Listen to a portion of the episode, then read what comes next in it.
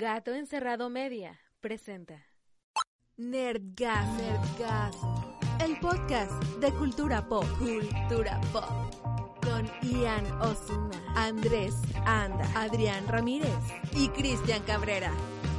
Comenzamos. Bienvenidas y bienvenidos sean a esta nueva emisión de Nerdgasmo, el podcast de cultura pop y pues como en todas las emisiones que hemos hecho, esta es nuestra décima, nuestro décimo episodio y durante este viaje de 10 episodios eh, me han acompañado, me siguen acompañando y espero que nos sigan acompañando todos mis amigos. Eh, Adrián Ramírez. Kiondi. Él es el animado del grupo. Así Eh, Andrés Anda Es Leviosa, no Leviosa. y Cristian Cabrera. Oli, ¿cómo andan? Él es el gay. No me la dejo barata. Sí.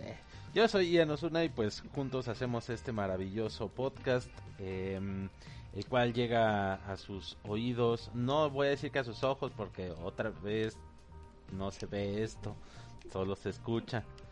Pero mm, O sea, sí podrían ver eh, la portada del video de YouTube, pero la neta, como a los 40 minutos ya da hueva. sí, no- un día deberíamos decirles como que hay algún movimiento especial y que el que lo detecte, pues ya igual le damos un premio, pero que no pase nada, güey. A huevo. Buena idea. Ojalá Le vamos a dar un. PlayStation 5 güey, a la persona que identifique eh, un glitch en el video de YouTube. Bájalo. O sea, tú no. No, no, no, jalo a, jalo a que hagamos la promoción. Ah, ok. Va. Bueno, em, pues muchachos, faltan 35 días para que se acabe este puto año. Ay, bendito sea Dios. Porque como todos Esperen, sabemos, esperen, güey, esperen. el 31 de diciembre a las 11.59 se van a acabar todas las calamidades, güey. Exactamente, el coronavirus Ajá. va a decir, ay, no me quiero Ya, ya es ir, señor Stark. Y se Eso les iba a decir, esperen, ¿y qué tal que el 2020 es nada más el tráiler de esta década, güey? Uh, no, pues ya bailó Berta. Ya vale Berta madre. has already dance, amigo. El, el 2020 va a ser como estas películas de basadas en libros que es, bueno, en parte 1, parte 2. El, 20 el, el 2020 es la parte 1. Como verán, estamos bien animados en este podcast. Ya sé, sí, sí, hay mucho optimismo, hay mucha buena vibra y magia. Y magia es la que les vamos a, a- de la que le vamos a hablar este en esta emisión. Ven cómo Ay, qué güey? bonita forma de ligar. Ya sé. Claro, güey. No lo traigo escrito para nada. güey. No, no, no, jamás se nos hubiera ocurrido. Todo aquí es im- impro, improvisado. El día de hoy vamos a platicar un poquito sobre el mago más famoso de México. No, digo, ¿qué, qué digo de México, del mundo? Porque de México es el maguito Sonrix. Eh, Harry Potter. No sé si sea el mago más famoso del mundo, güey, la verdad. Pues mira, a lo mejor Merlín la estaría haciendo un poquito de pedo. güey. Pero Creo es uno de los más. O David Copperfield. ¿Mm? No sé, yo creo que, ajá, es que yo O estaba Chris pensando Angel. también en O Copperfield. Beto el pero- boticario. Chris Angel no creo que sea tan popular como Harry o, o, o Merlín. No, le dijo eso a. Belinda, pero pues Pero nomás fue para Belinda dársela. Es una loca. Nada más, se la, nada más le pues desapareció la se varita. tatúa el pendejo. Oye, nada más le desapareció la varita y se le desapareció a él. güey. A huevo. No, Eh. yo creo que yo creo que sí el más famoso es Harry Potter. Yo también pensaba en, en este en ¿quién dijiste Andrés? Merlín. sí, en ese. No, no, no, no, el que sí existe, Ah, ¿qué, qué Copperfield. pasa? Chris- David David Copperfield. Copperfield. Copperfield, ajá. Pero no, creo que por generación él, él como que lo conocemos los más grandes y Harry Potter sí es por lo menos ubicado por todos, güey. Desde Sí, chamacos hasta sus abuelas. Sí, sí, sí. De una u otra manera. O sea, si no fue por libros, fue por la- las pelis. Ajá. ¿sabes? Y si no es por las que fueron hace unos años, son por las pinches nuevas películas, aunque no se menciona como tal a Harry Potter, pero pues ahí sigue el pinche legado.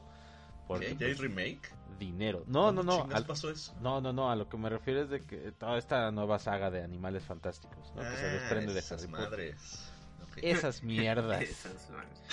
Aparte de la obra de teatro que hay. eh, uf, uf, bueno, ya hablaremos Qué- qué un... horrible. Sí, es, es un- eh, la magia se acabó, yo creo, para, para Harry Potter, pero pues su legado sigue. Pero ya hablaremos de, de eso un poquito más adelante en el, en el programa. Este, vamos con las efemerinerds. Ephemeriner. It's Leviosa.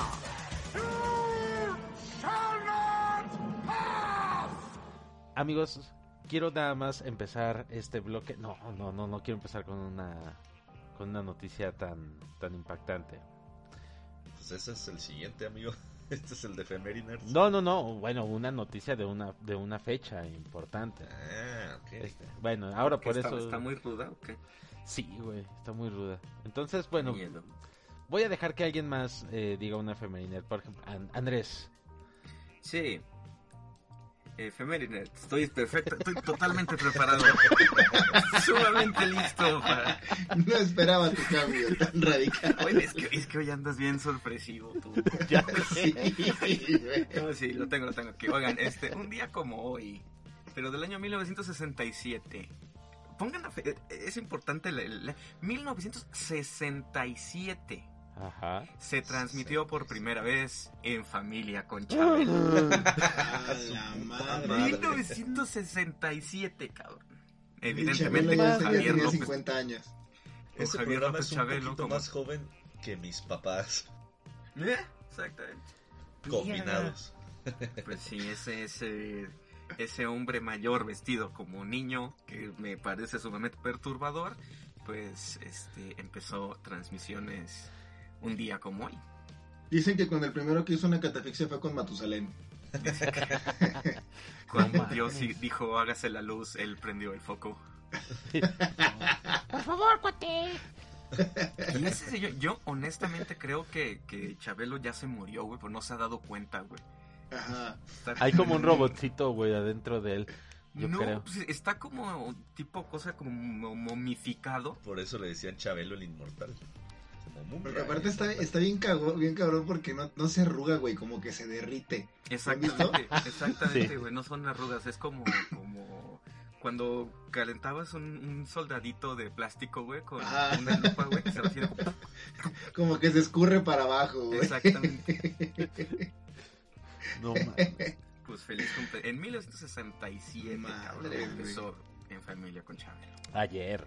Cualquier Eh, cosa, güey. Vamos, vamos Madres. con nuestros amigos de provincia, Los cuates de provincia. con los cuates de provincia. Que yo la neta quería ser cuate de provincia. Nunca, nunca pude hacer que me hablaran, pero sí quería salir en el programa. Güey, este. Había veces que el programa lo grababan en diferentes eh, ciudades. Ujú. ¿Ah, Ajá. sí?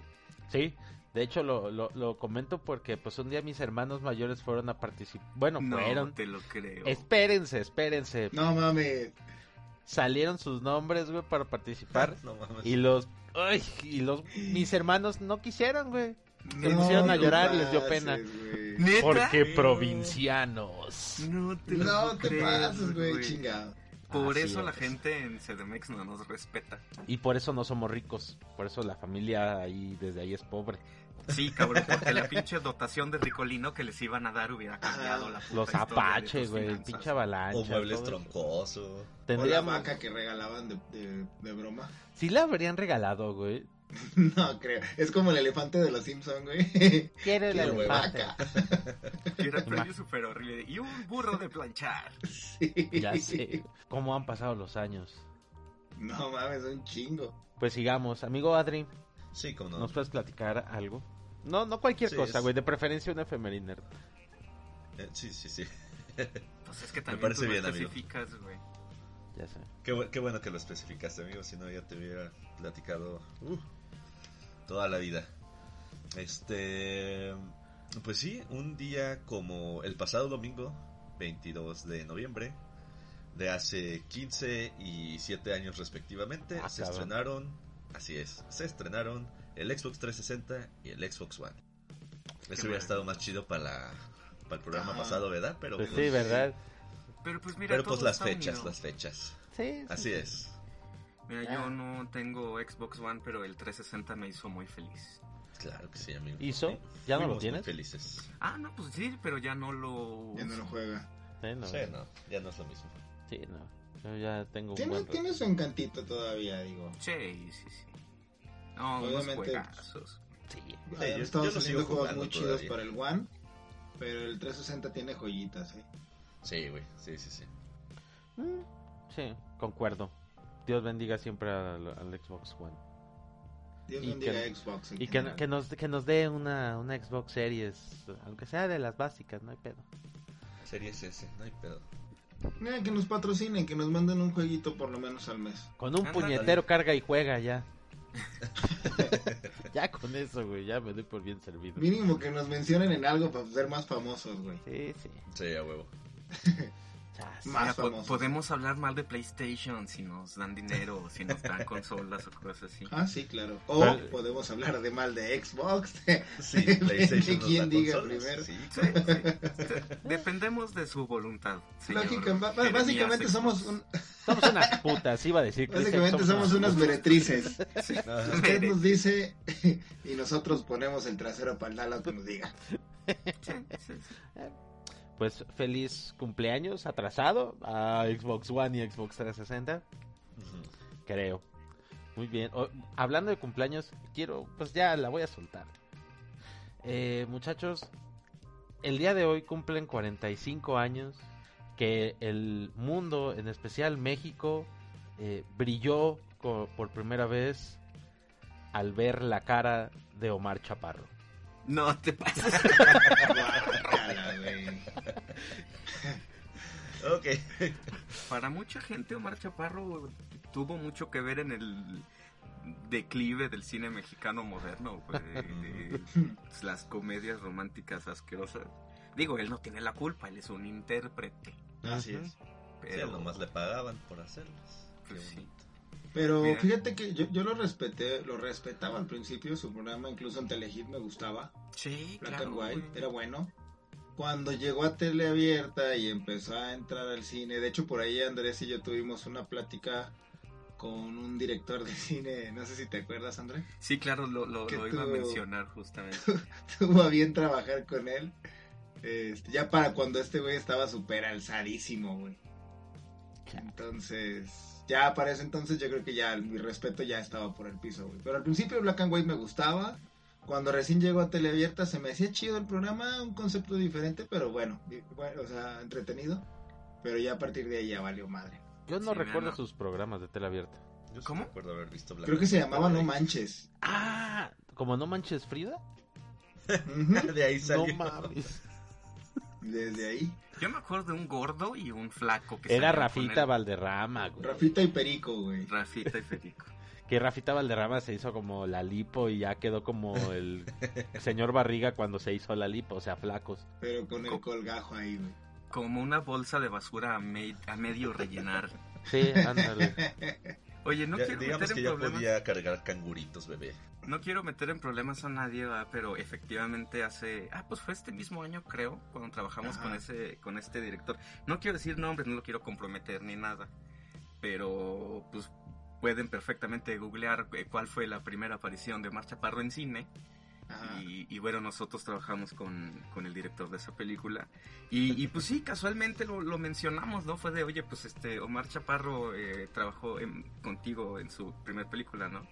Y las palabras textuales de este güey fueron, y cito, sí, yo destapé esa cloaca. Ah, Así, güey, así, así. Eso fue no mames, neta. Sí. Yo destapé esa cloaca y a ver quién la cierra o a ver quién se anima a cerrarla o algo así. No mames. Sí, Eh, eh, él es el primero que, pues sí, el responsable de, de la presencia de Omar Chaparro en el cine mexicano. No mames. Que Sí, ya lo aventó googleé como, yo, eh. como tres anécdotas que sí eran como no te pases de lanza, güey. Entonces ya, si ya no le tenía respeto a este güey, con eso mucho menos. Puta, pues qué triste, pero pues... Si quieren saber más información, en Patreon podríamos hacer un programa exclusivamente hablando sobre ese tema. Ándale. Pues feliz cumpleaños, hijo de tu pinche madre. Que cumplas un más. Charizard y nosotros no. Sí, Ay, güey, sa- salen aparte. Detective Pikachu, no mames. Ajá. Cambiamos ¿Eh? el tema. Sí, por favor, por favor. Quien sea, no me importa. Pues Chris falta de dar una... Chris no, no trae nada, güey. Chris Yo es no un, caso perdido. De por sí, güey, con lo que traen ustedes nos vamos 40 minutos de puras pinches efemérides. Correcto. Así es. Sí, sí, sí. Bueno, entonces déjenme, déjenme cambiar entonces el, el tema de, de algo terrible como el cumpleaños de Omar Chaparro a algo mucho más agradable. La pedofilia. Un día como hoy. Un día como hoy, pero de 1865. Se cogieron. Ah, no. Se cogieron a Chabelo. Se cogieron a Chabelo.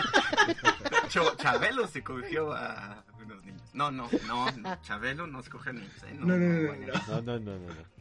Este, no, eh, Lewis Carroll publicó Alicia en el País de las Maravillas, que es extraoficialmente pues, uno de los más grandes homenajes a la pedofilia. Güey, esa obra, Sí, sí, Lewis güey. Carroll la escribió para una niña Ajá. que, pues digamos que lo atraía. Digo, fue todo absolutamente platónico, pero es un hecho comprobado de que en un crucero Lewis Carroll conoce a una niña que le parece como la niña más bonita del mundo y Alicia en el, en el País de las Maravillas lo escribió para ella. Pero espera, sí, o sea, el, el güey incluso llegó a tener contacto con ella. Fíjate cómo son las, cómo cambian las cosas con el tiempo. Los papás de la niña lo de- la dejaban ir sola, con él, o sea, los dos solos, en Ah, una sí. lancha a perderse en un lago, mientras él le contaba las partes del cuento que había escrito. Exacto. Güey, imagínate que eso pase ahorita. No, No, no mames. ahorita no puedes ni voltear a ver a una feo, güey. No- digamos que no tendríamos el libro si se hubiera escrito en este tiempo. No, ni o más. intentado escribir. O sea, igual y sí, porque también eh, he escuchado que partes de, de la de la novela son producto de que el vato se drogaba, ¿no? O sea, que Sí, eran claro. como estos este, eh, viajesotes, entonces... Le, le metía, le metía rudo a la absenta. sí. que una, una de las bebidas alcohólicas, número uno, más caras, número dos, más Ajá. sabrosas y número tres, más alucinógenas de la vida. 70 grados de alcohol, la chingada. Todos los grandes artistas, güey, le metían a la absenta, güey. ¿Saben qué otro? Es más, este, nerdato. eh, Esta pedo de que eh, Vincent Van Gogh se este, cortó la oreja por una morra y la chingada. La leyenda cuenta de que no, que realmente estaba en un viaje de absenta cuando se cortó la oreja. Y todos nos reímos de sus desgracias. de Vincent. Era un Pues, loquillo. la comedia es la tragedia después de un tiempo. Eh, sí. William Shakespeare dijo eso. Pues... Ya pasó harto de tiempo de Sí. entonces está Ah. bien. Sí. Eh, y digo, qué bueno que en su tiempo escribió Lewis Carroll Alicia en el País de las Maravillas también. Gracias por los libros, gracias por, sí, por los dos libros. eh, y Upsi por las películas. Güey, la primera de Disney animada está chidísima. Ah, Sí, bueno, la de Disney animadas. son una, una porquería. Las live action Ajá. sí son una pinche Pero de la patada, ¿no? época de, de Disney, eh, digamos, pre-Pixar, yo creo que mi favorita es Alicia en el País de las Maravillas. Es muy, muy Yo creo que yo también. Yo creo que yo también. Ah, Güey, ya, es que, e- esa escena con el sombrerero loco es chistosísima. Ya sé, güey. Aparte, esos personajes me encantan. Eso sí, Tweedly Dee, Tweedly Do, no mames, güey. Sí, güey. Pero ya hay, hay que estar en desacuerdo porque luego. No, yo, a mí no me gusta, güey. O sea, bueno, no que no me guste, pero para mí no es la mejor, güey. O sea, yo, yo naturalmente estoy en desacuerdo con lo que decían. Tú estás en desacuerdo siempre con todo, pinche payaso. Ya, ya me voy a callar. Es más, No, ya ¿cuál voy- es tu favorita, amigo? de pre-Pixar. Ahorita no. Ya llegamos a ese nivel. Ya, Pues, güey. oye, ya. a emputar, oye, pinche. ¿Por qué no puede haber pinche... Me, me- me Perdón. voy a Televisa, me voy a... Serénate, Andrés. Pues, Serénate. a mí, yo prefiero Pinocho, güey. Órale. Qué random. Mm. Me daba, me daba miedo. Es por eso mismo, güey. Era muy dark. Sí, sí estaba algo dar. Sí, sí, era como un poquito perturbador ver a niños convirtiéndose en burro, güey. Sí, güey, me sacaba muchísimo de pedo. Era muy raro. güey. Aparte, secuestro infantil y todo el pedo, güey. Sí, está cabrón. Pero- Pues está mucho más cabrón, precisamente eso iba a decir. Imagínate si hubiera sido más, más fielmente adaptado. Sí, sí, sí, sí. Bueno, y todo eso antes, eh, como decíamos, de que empezaran a, sacar eh, tanto las versiones live action, ahora remakes o... Sí, Ay, ta- no. tal cual. Güey, hace poquito me enteré de que hay un remake ya de La Dama y el Vagabundo, güey. Que nadie pero, pidió, pero, güey, pero, pero, ¿qué tal Disney la Plus... noticia de que mi gordito está rehaciendo Pinocho? Pero no es bajo Disney, ¿o sí? Ah, no. Nice. Y eso, si, si antes era oscura, güey, con Del Toro ahí, yo creo que va a estar Exactamente. muy coqueto, güey. Eh, va a estar muy Roberto. Benigni, que este, hizo Ah, el sí. de La vida Ah, es sí. bella. Ah, sí. hizo, sí. hizo, no, pero una cosa chabelesca, güey. O sea, ver a ese señor mayor interpretando a un niño de madera, no, o sea, no, no, Sí, no, no. Nadie vio esa película, la neta, ¿eh? Quiero ser niño, verdad, cuate. O sea, y la ponían hasta en el explotó 7, su güey. carrera también. La ponían hasta en el 7, creo, güey. O sea, sí era ¿En así como, No, güey. no. Sí, güey, sí, sí, sí. Y jamás la vi, ni la pienso. Pero eso fue, eso fue, no recuerdo, ¿fue post La vida es bella? Sí. Sí, sí, sí, fue. Y de hecho se tardó mucho, fue casi 10 años después de La vida es bella. Neta, Sí, ¿Tanto? se tardó muchísimo en hacer esa película. wow. No, es no que me imagino que si llegas con un productor y dices, mire, yo voy a hacer Pinocho, sí como que le dudas, güey. Digo, muy Oscar, muy lo que quieras, y La vida es bella es buenísima, Sí. Ajá. pero... Pero sí. Hay límites, señor Benigni. Sí, abusó. También quiero, aprovechando un día como hoy, pero de 1997, podíamos ver por última vez a Sigourney Weaver en su papel de Ripley en la Oh. cinta de Alien En Resurrection. el 97. En el 97, güey. Al lado de Winona Ryder y Ron Perlman. Kepo. Kepo también. Sí, sí, a huevo. Fue la Es última. de David Fincher, ¿verdad? Eh, no. De hecho, ¿quién crees que dirige que dirigió esta película? Ay, güey. Omar Sí, Chaparro. No, solo les voy a decir Roberto Benini. que qué horror. Chabelo. No, Guillermo del Toro porque tiene a Ron Perlman. em, no.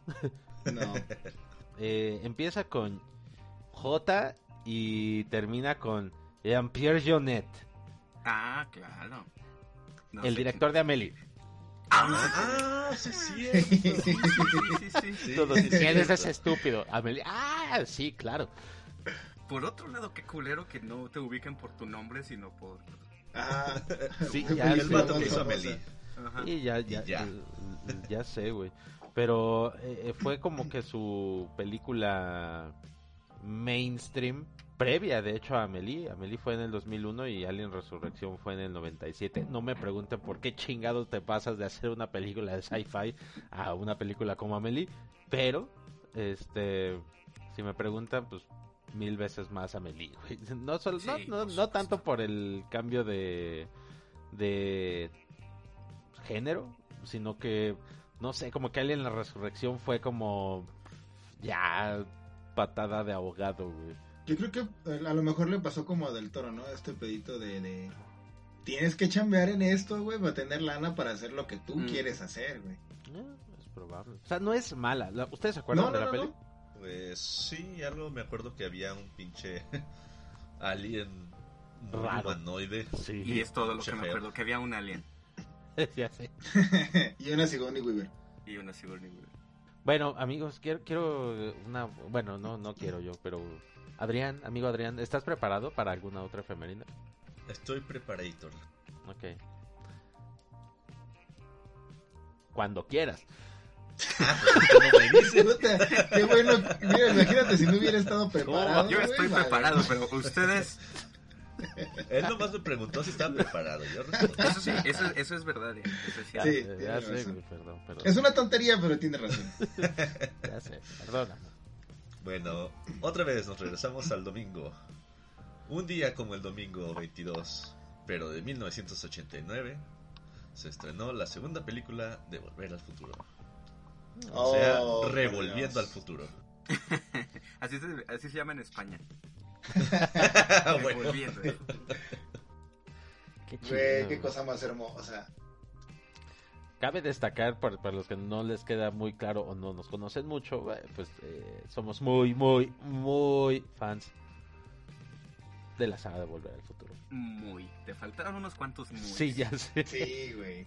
Es que si, eh, si lo hacían, sí iba a durar otras tres horas el programa. Entonces, mejor no. Muy, muy, Muy, muy. En el 89. En el 89. La pinche película tiene mi edad. Fíjate que, eh, no sé, una pregunta sobre la mesa. ¿Cuál es su favorita de las tres? A mí me gustaba mucho, o sea, me gusta muchísimo la 1, pero he estado como viendo más la 2 y creo que me está empezando a gustar un poquito más. Sí, yo creo que es la que tiene más punch, amigo, la 2. Porque Pues la es 1, que- si lo piensas en general, está bien pinche horrible. Matan al Doc, o sea, antes, antes de que empiece todo, hay un pinche incesto casi casi. No, no, no, no Eso- está. todo eso está bien, yo no tengo nada en contra de eso. No, O sea, ni creo yo. que es- pero por ejemplo, yo creo que de, de mis primeros este, mind blows en, en la vida fue ver a Marty viendo a- viéndose a sí mismo en el escenario. Ajá. Sí, sí, no sé, güey, era algo como muy, muy nuevo para mí. Digo, era yo un niño y no había visto realmente nada. Ajá. Pero no sé, güey, sí, sí, esa, esas películas me marcaron mucho por, por su complejidad y, con, y, y hasta la fecha de hoy. Las cosas que incluyen viajes en el tiempo me encantan, güey. Y en gran medida por esas películas. Sí, Sí. Para mí también. Yo creo que la 2 es, es como mucho más compleja en cuestión de, Ajá. De trama y, y también te va como llevando a un viaje pues muy básico, güey, pero en el, cuando el doc te explica, güey, sobre un universo paralelo es como decir, no babes. Ujú. ¿Qué? Que sí que acabo de ver. Entonces, eh, sí, me quedo con la 2, es como mi favorita. güey. Aparte, ¿sabes qué me gusta mucho el final? Cuando llega Marty y dices, güey, ¿ahora qué chingados van a hacer? Ya ¿Cómo sé. se va a ir el güey? Está cabrón. güey. Sí, sí, sí, güey, el final es una joya, güey, muy bonito. Aparte, el, pa- el pasado siempre ha sido menos cool que el futuro. Y las pinches patinetas voladoras, for the win. Entonces, sí, las- la segunda yo Depende. creo que fácil. Depende de qué futuro también, ¿eh? Yo creo que el pasado antes del 2020 ahorita de la... Bueno, y no quiero saber el 2020. el 2019 estuvo Ah. poca madre. La neta sí estuvo poca madre. el 2019, sí, güey. güey. Uno nunca Sí. valora las cosas hasta que un pendejo chino se come un murciélago. Muy bien. ese debería ser el próximo villano de, de Batman. Un chino que se come murciélago. Un, un- un Pinche chino chino. que... de, de la nacionalidad que sea, si se come murciélagos, tiene que ser un enemigo de Batman. Sí. Exacto. Muy bien, amigo Andrés, Sí. Ahora sí gustaría- completamente preparado. perfectísimo. Eh, dos cosas muy muy rápido. Eh, un día como hoy, pero del año 2018, falleció Stephen Hildenburg, amigos. Y eso Ah, es todo. Eh, por otro lado, No, bueno, no ok, voy a elaborar un poco más. Stephen Hildenburg, pues es el creador de Bob Esponja, Sí. o, o fue, o era. sí. El creó Bob Esponja y hace dos años, un día como hoy, se nos murió. Eh, y por otra parte, eh, hoy, hoy ah, es una gran celebración, amigos, en, en el mundo. Hoy es el Día de la Mujer Metalera. Ay, qué cosa más hermosa, Sí. güey. ¿Qué? Ok. De por sí las mujeres son Creo- hermosas. creo Una que- mujer metalera, no mames. Sí, A ver, sí, no sí, sí. todas. Ah, También no, no engañes a Bueno. la gente. Sí, no. Pero una, una morrita este, metalera, preferentemente con el cabello azul, no sé, digo cosas. Uy, no, qué Eh. quiero, quiero felicitar a mi amiga Denise Juárez, que es la mujer más metalera que conozco. Tan metalera que me echa carrilla porque las cosas que yo escucho son sumamente maricas comparado a lo que escucha ella. Mientras Cierto. ella pone a Opeth, yo estoy escuchando a Oasis. Entonces, pues nada, todas las mujeres metaleras, felicidades. Que metaleras no es que escuchen a moderato. O sea, No. metal, metal No. perrón, pesado. A Silencer y a cosas así horribles. Chayanne y esos güey. Sí, no, cosas Y que dicen que dicen que Chayanne es su novio, güey. No, que es su papá. Ajá. Sí, porque su novio es Carlos García, güey. Exacto. Chale, güey. Que es el nuevo Chayanne. Esto Es, es el Chayanne de, los- de la Sí, generación de más chavitas. Exactamente, ya no tan chavitas, güey. Bueno, sí. La verdad. Carlos García, ¿se llama Carlos García? Sí, güey. No, no es Carlos García, es este. No es Carlos Espejel, ¿eh? No, güey. Carlos Rivera. Güey, Rivera. güey. Ah, Carlos García es Sí. Charlie Epo. García, ¿no? Ay, no, perdón, Charlie espera, García, ¿qué? tú estabas pensando en, en Charlie Chaplin, músico argentino. Sí. No, Carlos No, Rivera. Charlie Chaplin, cierto. músico argentino, no. Charlie García, ¿no? Sí. Por Ah. eso, güey, Charlie García es Charlie Chaplin en música Ay, argentina, ya, güey. ya caché. Dije, ¿qué pedo? Esto ya valió madre. Está igualito, güey. Sí. Sí, Sí. sí, sí, sí. Está muy pinche Y es una eso. pistola, la neta. ¿Es qué? Es una pistola, Charlie. García. También tiene su bigotito de Hitler. Sí, güey. Está Sí. igualito. No, Igualito, güey. Por eso te digo, es- Charlie Chaplin el músico argentino, güey, tal cual. Órale. No más que este, pues, habla más, ¿verdad? sí. Amigo Adrián, ¿tienes otra efeméride que nos quieras compartir? De hecho, es- este día me la ganó Andrés. Era el de la, el de Alicia, entonces todo está bien. Ah, Ya no tengo más. Ah, muy bien. Eh, todo entonces depende de nuestro amigo Andrés. No, yo ya acabé. Digo, puedo Entonces- mencionar que un día como hoy del 2006 se murió Raúl Velasco también. Ya no hubo más. más.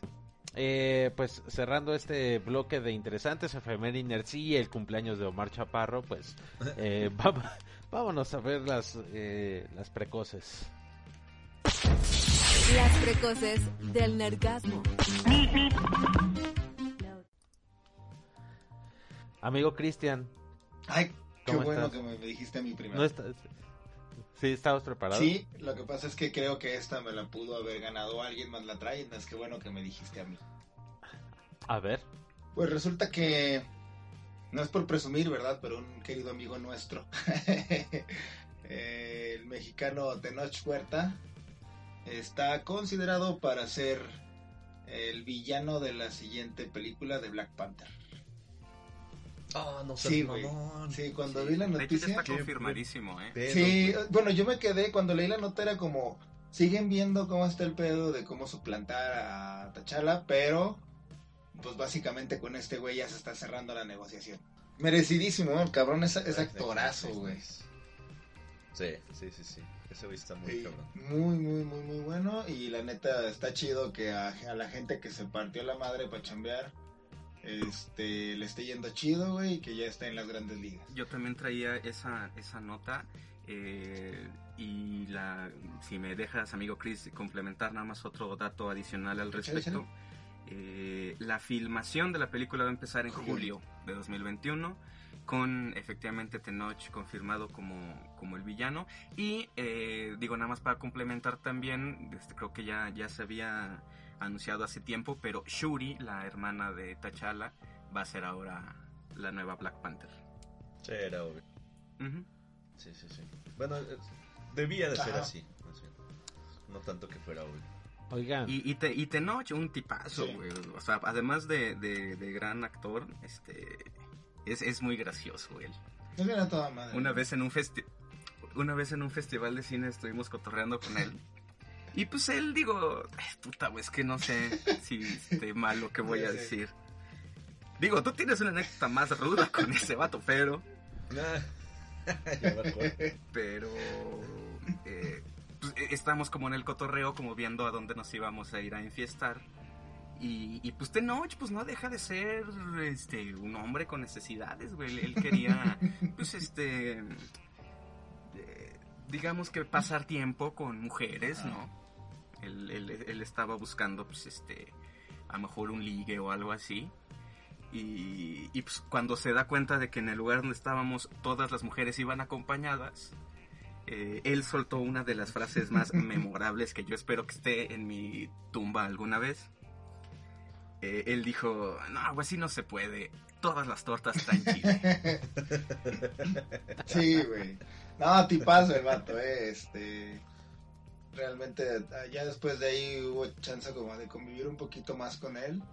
Y no, el güey es, aparte de todo, es súper sencillo, güey, cotorreador. Chido, chido, la neta. Tengo su WhatsApp. Le voy, a, le voy a escribir para decirle que felicidades por este ser el malo de Por Black Panther. Sí. bueno.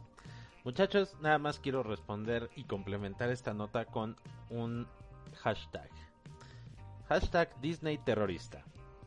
¿Qué? ¿Por qué? De acuerdo a, de acuerdo a diferentes medios, varios usuarios de redes sociales están armando y quejándose sobre la decisión de que de que hayan casteado a Tenoch como villano de Black Panther. No mames. Ah, Porque todo esto en eh, pues sacando a relucir pues los viejos y bien confiables tweets del actor. Ah. Entonces, no canten victoria, nada más les digo. Los Este, tweets de, de Tenoch. Sí. tweets de ¿Qué Tenoch tuiteó el güey? eh, pues tuiteando sobre cómo eh, que él fusilaría, y cito, que los fusilen de espaldas y los entierren boca abajo. O que los dejen libres media hora en un zócalo a reventar de gente. Esto refiriéndose a, eh, a un grupo de personas. Pero Desconozco, hasta el De- momento... Del Así de es. personas. Sí, si eran ¿Sí? homosexuales, no importa, güey. si eran negros De hecho, tampoco. oh, miren, Pues sí, si son negros, sí, porque en Wakanda, aquí digamos pasa, que hay güey, va a pasar lo de si eran judíos, O sea, pues no, eh, les digo. van a agarrar tweets, van a agarrar tweets, van a obviamente a, a decir que a pesar de que todos tenemos la eh, el derecho de la libertad de, de expresión, pues sabemos la neta que Disney son unos pinches recatados. Entonces, si nos despidieron a James Gunn Ajá. por eh, por cosas de este estilo que no nos vayan a echar atrás a Tenoch Huerta no, no, no se me hace nada descabellado Yo creo que Sí. Nada lo más. importante sería más bien el contexto de la publicación. O sea, si está hablando a lo mejor de asesinos, de secuestradores. Ah, Digo, como quiera que sea, Pero de todos modos la sí, gente como quiera que sea, la gente compone y arregla y nada más publica con lo que puede tirar mierda, si es cierto. Y de cualquier manera desearle la muerte a alguien, pues siempre para una marca puede ser como, no mames, estoy haciendo negocios con un güey que le deseo la muerte a alguien. Este, pues lo, lo puedo meter en broncas, pero yo espero que no, que la gente se apacigüe y que nuestro Tenoch pueda chambear ahí, porque Güey, eh, aparte es terriblemente hipócrita, es. güey. Walt Disney era el vato más antijudíos del mundo que eh, usó mucho el estereotipo del, del negro, güey, en, en sus primeras caricaturas, güey. Ahora resulta que se ofenden.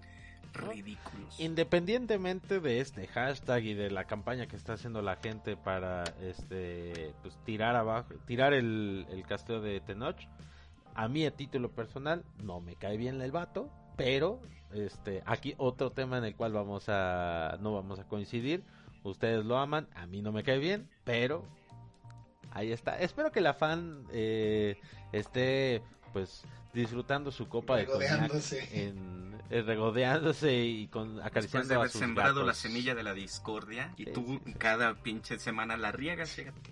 No, puta, pues, perdónenme, los amo. Pues yo a ti ¿Qué no. les digo? Nomás quería... Bastante en desacuerdo. No. Nada más quería complementar eso porque se me hace interesante, o sea, eh, eh, porque esto mismo lo están haciendo también los propios mexicanos. Entonces, es como también pues. el... El, ah, no voy a dejar que otro mexicano triunfe. Ay, pues hashtag chinguen No, y, yo vi. Sí, a huevo. Este, yo vi muchos comentarios muy culeros de que no, pues entonces el villano nuevo de Black Panther va a ser un jardinero. Sí, pinche raza gente, güey.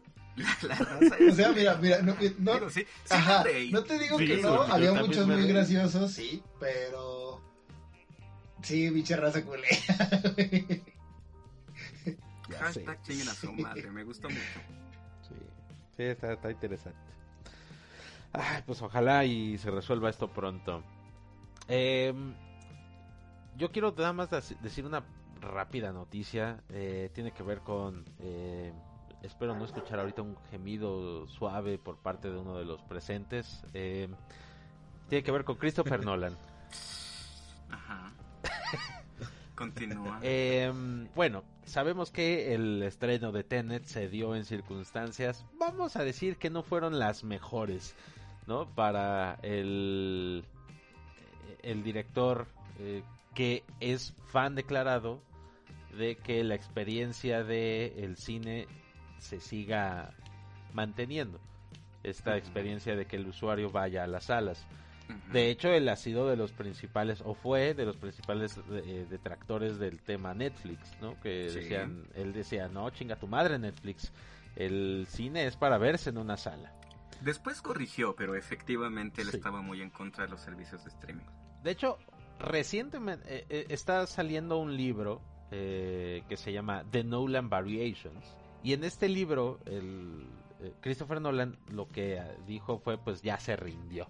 Él dijo, ya váyanse a la verga, vayan a ver la Tenet en donde quieran, me vale madres. Entonces, eh, Christopher No me Nolan hagan enojar a. Christopher Nolan, culeros, ¿eh? Pues ya, güey, que hagamos lo que, lo que queramos para ver el cine. Eh, que ahora también George Clooney dice, no, sí, es que no debieron estrenar Tenet en el cine. Porque al mismo tiempo que estre- se estrenó Tenet, eh, se iba a estrenar una película de George Clooney que termina estrenándose en Netflix, que se llama eh, The Midnight Sky, en donde va a salir también Damian Bichir.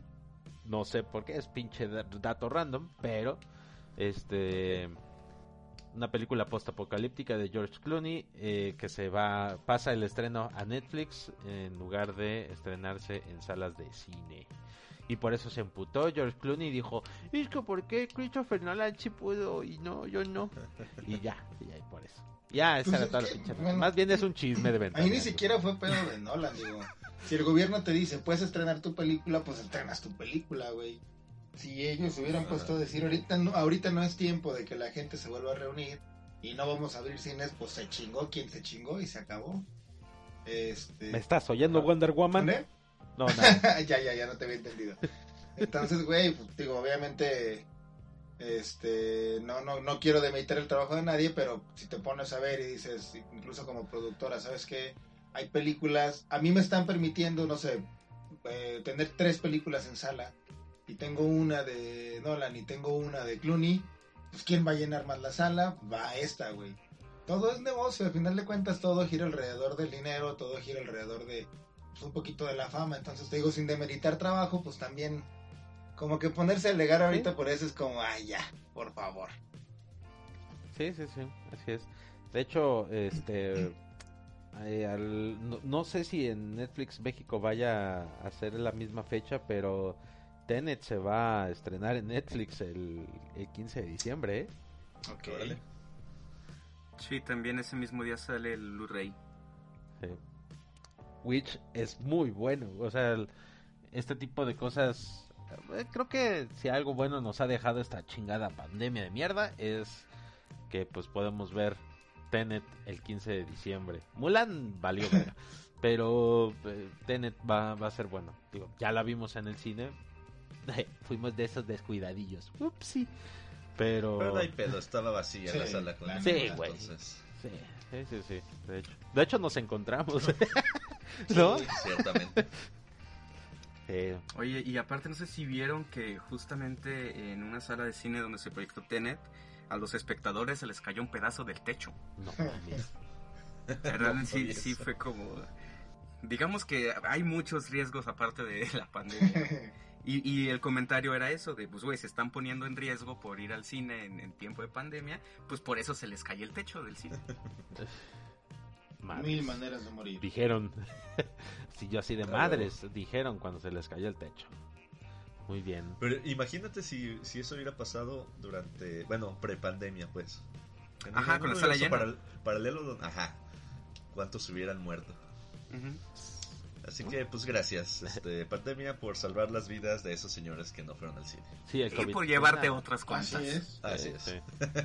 Así es. Muy bien, amigo Andrés, ¿tienes por ahí alguna otra precoz que nos quieres compartir? Tengo tal vez la precoz más bonita que he dicho en los 10 programas que llevamos. Ok. Los invito a que, a que se pongan cómodos. amigos. Está, está muy padre esto. Eh, Natalia Garibotto. Natalia Garibotto es una modelo brasileña que, pues como se podrán imaginar, está sabrosísima, güey. Eh, Ya la googleé. y hace unos días... No, espérate, porque no, no lo hagan, no quiero que se spoileren. Eh, o sea, googleenla cuando acabe la nota. Eh, hace unos días, eh, Natalia Garibotto eh, subió a su perfil en Instagram una fotografía, pues bastante, diría yo, sugerente, ¿no? Con un atuendo como de colegiala sumamente prostituta, con una microfalda, con liguerito, sabes, acá coquetona, ¿no? Pues provocó una cantidad eh, brutal de reacciones y de likes y de comentarios eh, sumamente vulgares y recibió el like de el Papa Francisco. Ah, sí. Sí, sí, sí, sí, sí. Ok. El Papa Francisco desde su cuenta oficial eh, dejó un like. El Vaticano obviamente niega todo esto, dice que fue hackeado, que la chingada. El Vaticano mandó una solicitud a Instagram para que les digan, a ver, a ver, ¿qué ¿Te pasó? Desde, desde qué lugar del mundo se ¿Te dio, imaginas, se dio güey? ese like. Viendo la foto y santo padre. Ay, perdón, patrón, perdón, patrón.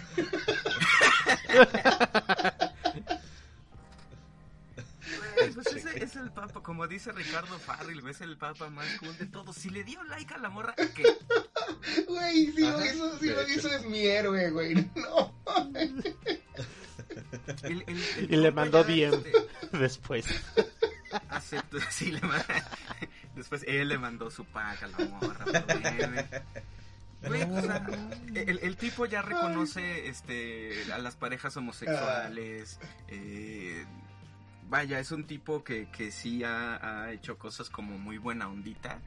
Y a mí, o sea, yo honestamente no le encuentro absolutamente nada de malo. Malo que sacerdotes se cojan a los es. niños. Exactamente. Que Con el lo Papa cual él le dé like. muy en contra, obviamente. Claro. Y él sí, y él sí lo reconocía y todo el pedo. No como otros que encubrían a sacerdotes, ¿verdad? Exactamente. sí, sí, sí. Este. Entonces, güey, honestamente, no creo que haya sido él. Pero si sí lo fue, estaría súper Estaría bien chido. chido, güey. Sí. No, de por sí, ya, o sea, este, creo que O este sea, papa es- es de los que más chido me caen. Sí, hizo Es un eso, tipo güey. bien, bien Qué sencillo, güey. Bien humilde. Güey, es- eso lo humaniza más. O sea, ya, Exactamente. ya- ya ven que lo, ellos, pues no sé, como que quieren tener una imagen, eh, pues sí, como de más allá de un humano, porque pues es el representante de Dios en la tierra, y su puta madre. Sí, sí, sí, sí, sí. O sea, como, pues, como seres perfectos, algo así. Pues no, este señor, si lo hizo, es más humano que todos los Qué papas. chingón, güey. Este cabrón por lo menos lo hace público, güey. O sea, hubo unos papas que se echaban unas fiestotas. ¿eh? sí, güey. Entonces, pues este, el Vaticano la está haciendo de pedo. Pero si sí fue él, güey. Neta, número uno, no le veo nada de malo. Y muy por el contrario, le. Tampoco quiero decir que lo festejo ni lo celebro, güey. Pero puta, güey. O sea, me parece que es eh, justamente la forma de. de Modernizar, ¿no? de lograr la identificación con, con la gente. La gente, sí, a huevo. pues, a- No son, aparte, no son per- por más papa que sea, no es perfecto, es falible, es humano a final de cuentas, güey. Y si le gustó la nalgona esta, pues está chingón. Tiene usted razón, la morra está chida. Y ahí les va, a los que están escuchando este programa y no han googleado el nombre de la morra, imagínense, si el Papa le dio like, imagínense cómo está. Vayan a checarla ahorita, Exactamente, güey. güey. ¿Tienes idea de la publicidad, güey? Que es que el papa le dé like a una Güey, de tus de fotos. hecho, los sí, comentarios, los comentarios en la foto en cuestión están llenos de el Papa me trajo aquí. Vengo aquí por el Papa. Así, güey, o sea, y, y- Ah, y bueno, así son sin parar, güey. De verdad Dios sí bendiga esas está muy cabrón. Eh, digo, obviamente también la publicidad para ella. El- Sí, no seas no me quiero imaginar. Güey, aparte el, el Papa es latino, güey. Trae esa ondita de los latinos de que somos bien cool, la neta. Entonces, a huevo, güey. El güey te está modernizando la iglesia, es más relajado. Pues, no, no dudo que se haya dicho, ay, pues un likecito no pasa nada, güey. Ah, pues necesitan varo. O en una de esas que sí haya sido un error de- del administrador de las redes sociales del Papa. Porque obviamente, Sí, claro. obviamente le administran a las redes sociales a todas estas personas. Sí. Pues a mí me encantaría que sí fuera él, güey. Que sí se le haya escapado el like, güey. De que estaba, pues, él, pues, admirando, ¿no? La- las fotos. y Es que lo- se le fue. Es que estaba manejando el celular con la mano que no era. Exactamente. Exactamente. Entonces no. Se siente bien culero cuando se te va el like. Chingues, güey. Le di un like a una foto del 2008, me lleva el demonio. Pues esperemos que ya para el próximo miércoles el Papa salga a dar la misa de en shorts. También, ya, la chingada. Oye, sí, no, puta jalo, güey, a una misa. Ah. Sí, güey. Y que saca la bandera del Boca. y, ¡Viva Boca! no mames, qué cagado. El papa más cool de todos lo ha hecho de nuevo. No sé.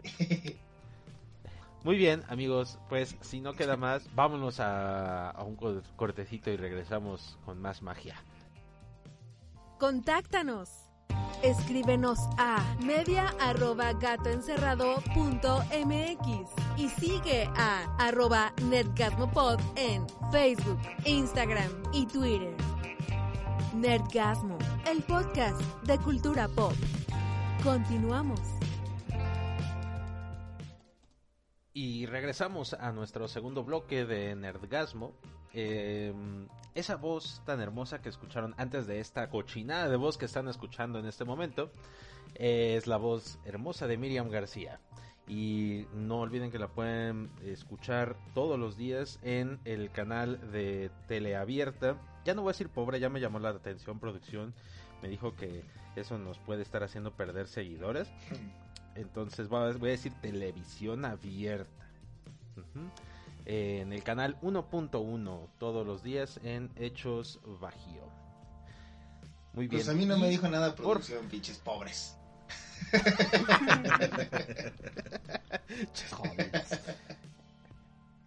Oigan, no, no se olviden también que nos pueden estar eh, siguiendo. Para empezar, que nos sigan en redes sociales. Estamos en redes sociales como Nerdgasmo Pod. Estamos en Facebook, Instagram, Twitter. En la pinche vida vamos a hacer TikTok. Pero eh, en las demás redes sociales eh, tradicionales, si lo quieren decir así, vamos a estar, estamos ahí ya como Nerdgasmo Pod. eh, estamos ahí publicando constantemente, pues, eh, pendejadas principalmente, pero eh, pues, pues son divertidas. Y aparte pueden estar ahí al pendiente de cada vez que suban, bueno, que se suba un nuevo episodio, pueden estar ahí al pendiente, pero también pueden estar al pendiente de eso si están eh, en YouTube pueden eh, darnos eh, un like al canal, dar like a nuestros episodios y activar campanitas de notificación para también recibir cada vez que, que se estrene un, un nuevo episodio que ustedes reciban esa, esa notificación. Lo pueden también hacer en Spotify, en, eh, en iTunes y en iVoox. Entonces, estamos en todos los pinches lados, como siempre decimos acá. Yo digo, perdón, Bueno. yo digo que no nos cerremos. Si hay el suficiente dinero en Patreon, yo hablo a título personal y si alguno se quiere sumar, yo hago el ridículo con el TikTok que me digan, dependiendo la lana que haya. No, no, sí, Una vez más, Alfonso- somos unas menesteres. Sí, güey, ya, ya sé. ¿Unas qué? Ah, me- eh, me- meretrices, perdón. Unas menesteres. ¿Dijo viejo. menesteres? Sí, Somos unas menesteres. Y somos unos idiotas para hablar. No, no es cierto. Ah, Sí, también. No, no, Pero- no, no. Somos unos idiotas con micrófonos. Unos pendejos con micrófono. Cualquier pendejo con micrófono puede decir menesteres. Ajá. Pero sí, mira, si Alfonso TikTok nos da dinero, yo también grabo para él. No, Ah, huevo. no tengo ningún problema con eso. Pero no lo voy a hacer No, gratis. no, no, no. Claro que no. Todo, todo. El cuesta. ridículo- Y si eres bueno en algo, cobra. Así es, el ridículo que nos quieran ver haciendo es directamente proporcional a la cantidad de dinero que tienen que ponerle en Patreon. Así de fácil. Sí. Iba a decir que cada uno tiene expectativas muy. O sea, tenemos estándares muy diferentes, ¿no? Yo con un peso puedo hacer una cosa y tú con un peso puedes hacer otra. Pero. Eso lo va a saber la gente cuando lo pague. Gracias. Pues podemos poner nuestras cuotas ahí en el Patreon, así como. Exactamente. Pues Ándale. como un menú, pues. como un menú. Eso sí, ya, ya está mucha prostitución. Sí, pasar de aves, mariscos, este, carnes ya rojas, eh, postres. Yo quiero ser un postre. No, yo pensaba servicio completo, trato de novios.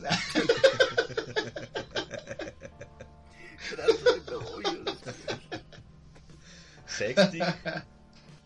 Experiencia de locos. Qué pedo, güey. ¿Por qué, ya- ¿Por qué nos desviamos tanto del tema? No lo sé, güey, no lo Ni sé. siquiera tenemos tema, apenas estamos dando. O sea, sí tenemos tema, güey, pero no me dieron el No, no, no. puñetero. Sí, ¿Cómo, cómo, el cómo la, la- para la bonita, el bonito speech de Ian de, de agradeciendo y recordando redes sociales Ándale, terminó en esto, güey? Por tu culpa, pendejo, porque tú empezaste. Si me dan a mí 10 pesos, yo me voy a quitar los pantalones. Yo sí, ¿what? Exactamente, güey. Es, tiene mucha razón. Chingado, razón, sí yo. Fuiste tú, güey. Esta es la magia que llena el, el estudio eh, de Nerdgasmo. Y pues por, por tenía que decir magia para poder conectar el pinche tema, güey, porque si no, no podía. Muchachos, vamos a hablar del maguito Sonrix, de Beto el Boticario, de nuestro mago Frank, el mago Harry Potter. Nos faltó ese, güey, el mago, El mago Frank Frank. con el conejo Blas, güey. Ajá. El 31 de julio de 1980 nacía Harry James Potter, el protagonista de este pinche esta saga de libros, escrita por JK, eh, me encanta cómo hago el énfasis en la J de JK Rowling. Eh, autora controversial ahora. Se ha llenado de pinches controversias de unos años para acá. De repente le dice sí a todos sus fans y ya cuando no le agrada algo dice, ay no, espérate, mijita, no dije eso, ya hablaremos ahorita de eso. Pero, este... Una novela, bueno, una saga de novelas de siete, que consiste en siete libros. Cada uno se iba haciendo más grande en los primeros cuatro libros. Y ya después eh, ya mantuvieron un volumen un poquito estándar. Pero ustedes, bueno, el público necesita saber cuál ha sido la experiencia de todos nosotros con Harry Potter. Para empezar, ¿quién no ha leído el libro? Yo, Yo. tampoco. Muy bien. ¿Quién no ha visto las películas? Yo vi. Nah. ¿Quién no está preparado para un programa sobre Harry Potter? Yo. ¿Por una qué? vez más. Oh, ¿Por esta- qué? Por- ¿Por qué? ¿Por qué? A ver, güey, ¿por qué? Porque Pues te no vale sé, verga güey, Harry Potter, güey. Porque Sí, como o sea, quiera, el que va a conducir va a ser Ian. No, no, no. que se chingue. No, ¿Se no, acuerdan no. que salió casi al mismo tiempo que, pues, este, Lord of the Rings? De hecho, sí. Sí, Y sí, que sí. siempre hubo como un pique entre Ajá. los Potterheads y, Y los... los- Pues no, no sé cómo se les llama a, lo- a los señores de los anillos. Pero pues como que siempre hubo un pique. Y pues por alguna extraña razón. O sea, o sea yo, no me, yo no me sentía como... Como fan de... de del Señor de los Anillos al nivel de la gente que le tiraba mierda a Harry Potter. Yo nomás, pues no sé, nunca se me antojó. Oye, Oye. ¿viste el Señor de los Anillos? No, alineado, no, No, güey, no, no, no, no, no, no, no, no, no, no, no, no. Ahí es, esas pelis están en mi top 10 de pelis del universo. Pero los libros, güey. Los libros El Señor de los Anillos, Sí. también, como chingos, ¿no? Ok. ¿Por qué lo- el- la- esta rivalidad entre Harry Potter y el Señor de los Anillos sí concuerda con el- las épocas de, de estreno? Harry Potter se estrena el 23 de noviembre del 2001. Y ese mismo año, pero el 21 de diciembre se estrenaba Lord of the Rings.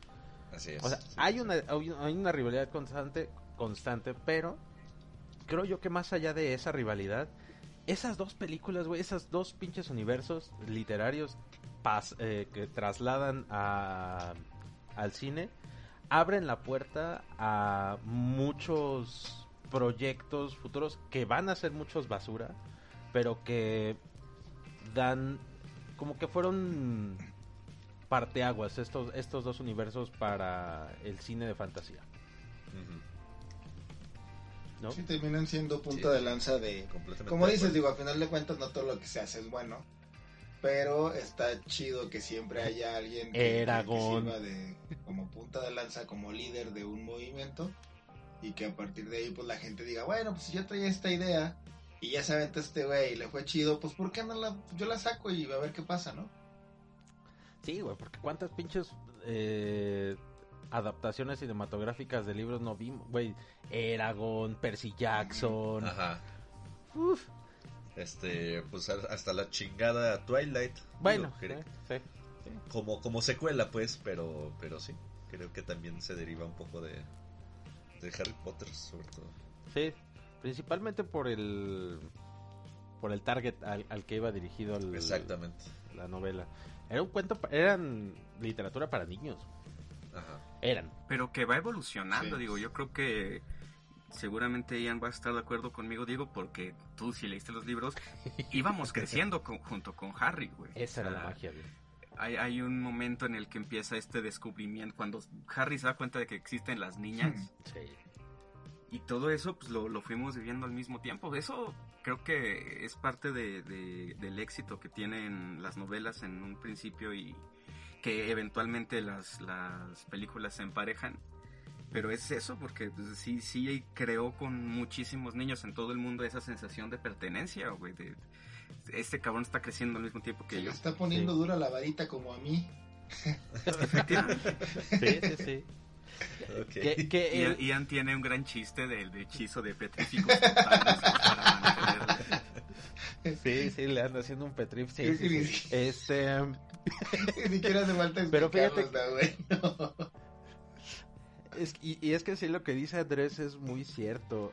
Y, y que no era tanto porque el protagonista de la saga fuera este típico héroe. ¿eh? O sea, el, em, como tal, el personaje de, de Harry Potter es. eh, cuando empieza en la historia, pues. Inclusive es hasta un niño. Como un esclavo, güey. Vive en condiciones súper deplorables, güey Sí, sí, sí. y que a pesar de que van avanzando los libros, sigue sintiendo como estas inseguridades que puede llegar a tener. No es como este profeta anunciado donde en, que en muchos eh, muchas sagas de literatura o en muchas historias te, te lo empiezan a pintar ya como no, es que tú fuiste el elegido, güey, tú tienes los poderes de todos los pinches Jedi juntos.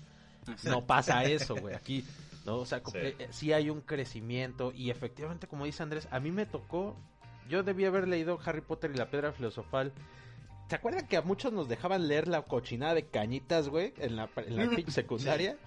No. Pues, claro. A mí sí, afortunadamente, a mí afortunadamente una maestra, güey, en la secundaria me- nos dijo, vaya a chingar a su madre Carlos Trejo y van a leer Harry Potter y la Piedra Filosofal. Estamos hablando de que ya era 1999 o 2000, no, ya 2000, el año 2000. Y ya tenían tres años de haber sido publicados estos libros, la trilogía original de Harry Potter. Digo original porque fueron esas los primeros tres libros publicados casi casi en puti bueno de hecho lo- en los primeros cuatro publicados así año con A ver, año. yo tengo una duda. Eh, en, en un tiempo en- se estuvieron haciendo sagas para jóvenes y parte de la historia de los escritores era una cuestión más motivacional que real. Este güey ese, uy, no, venía, viene de abajo y escribió el libro y la chingada y le fue chido, ¿no? Incluso por ahí en Los Simpson hay una parodia donde se tienen que inventar un escritor y todo este pedo.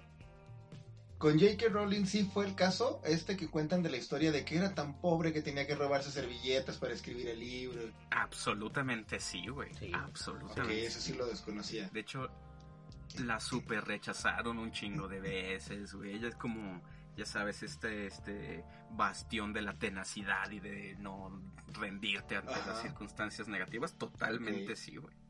Qué chingón, güey. De hecho, justamente J.K. Rowling da mucha lana para, para obras benéficas precisamente por eso, porque puta, güey, yo, yo me la pasé en su momento de la chingada Ajá. y ahora pues quiero como de alguna manera regresar un Qué poquito, chido, güey. güey.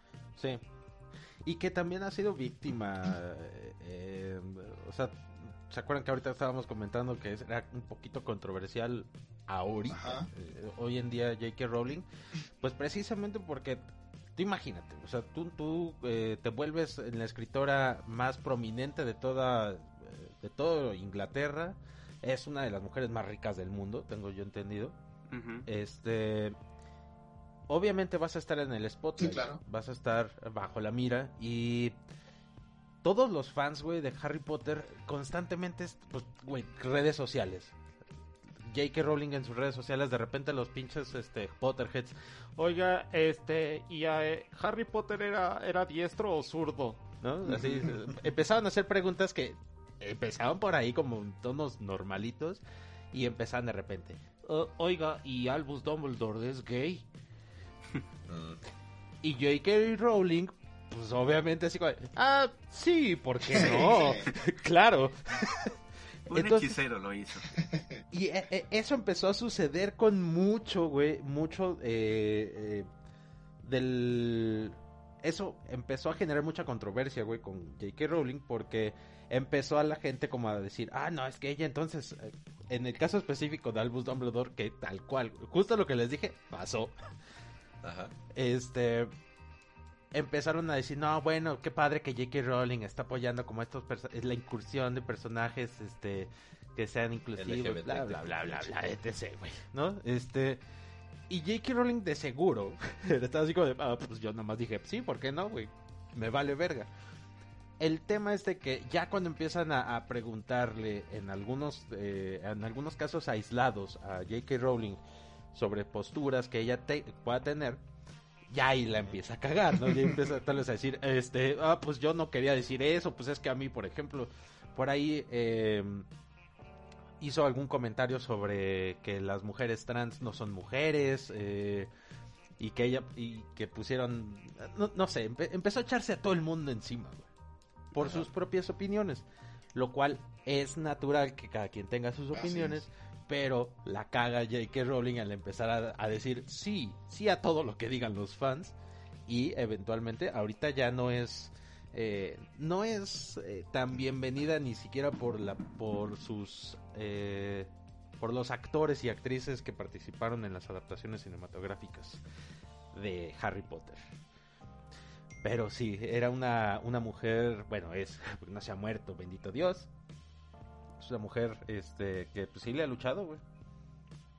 Fíjate que qué chido que venir de abajo, güey, y sin querer, espero que haya sido queriendo, haya convertido a una generación de chamacos en lectores. Eh, aquí en México creo que no, pero a nivel mundial. No, sí lo subo. No, sí, claro. Sí lo subo, pero el problema es que ya no tienes después con qué seguir, Ajá. ¿sabes? O sea, puedes tener a Harry Potter, y me imagino que para mucha gente Harry Potter fueron sus primeros libros, güey. Pero una vez que terminas, eh, ¿con qué sigues? ¿Con Divergente? Sí, no, güey. ¿Con los Juegos del Hambre? Con O sea, Twilight. ¿Con Twilight? En el mejor de los casos, eh, eh, te vas como a... Al Señor de los Anillos. Al Señor de los Anillos, O algo, cosas... sí. Pero incluso. El Señor de los Anillos es complicadísimo es de muy leer, complicado. Sí, claro. Ah, claro. El Claro. puto Silmarillion, güey, es cansadísimo, güey. Entonces es, es muy difícil mantener eh, por ahí la, la el hábito, güey. Sin embargo, sí, en todo el mundo, muchi- una generación completa de mocosos, güey, eh, se clavaron en, en leer gracias directamente a, a Harry Potter. Qué chido, güey. Cosa que me parece fascinante, güey. Sí, me encanta la idea. Bien chingón. Yo, la neta, aquí entre nos, con un chingo de gente escuchando, güey, o sea, todos no están entre nos. La neta, yo sí lloré con la muerte de uno de los personajes.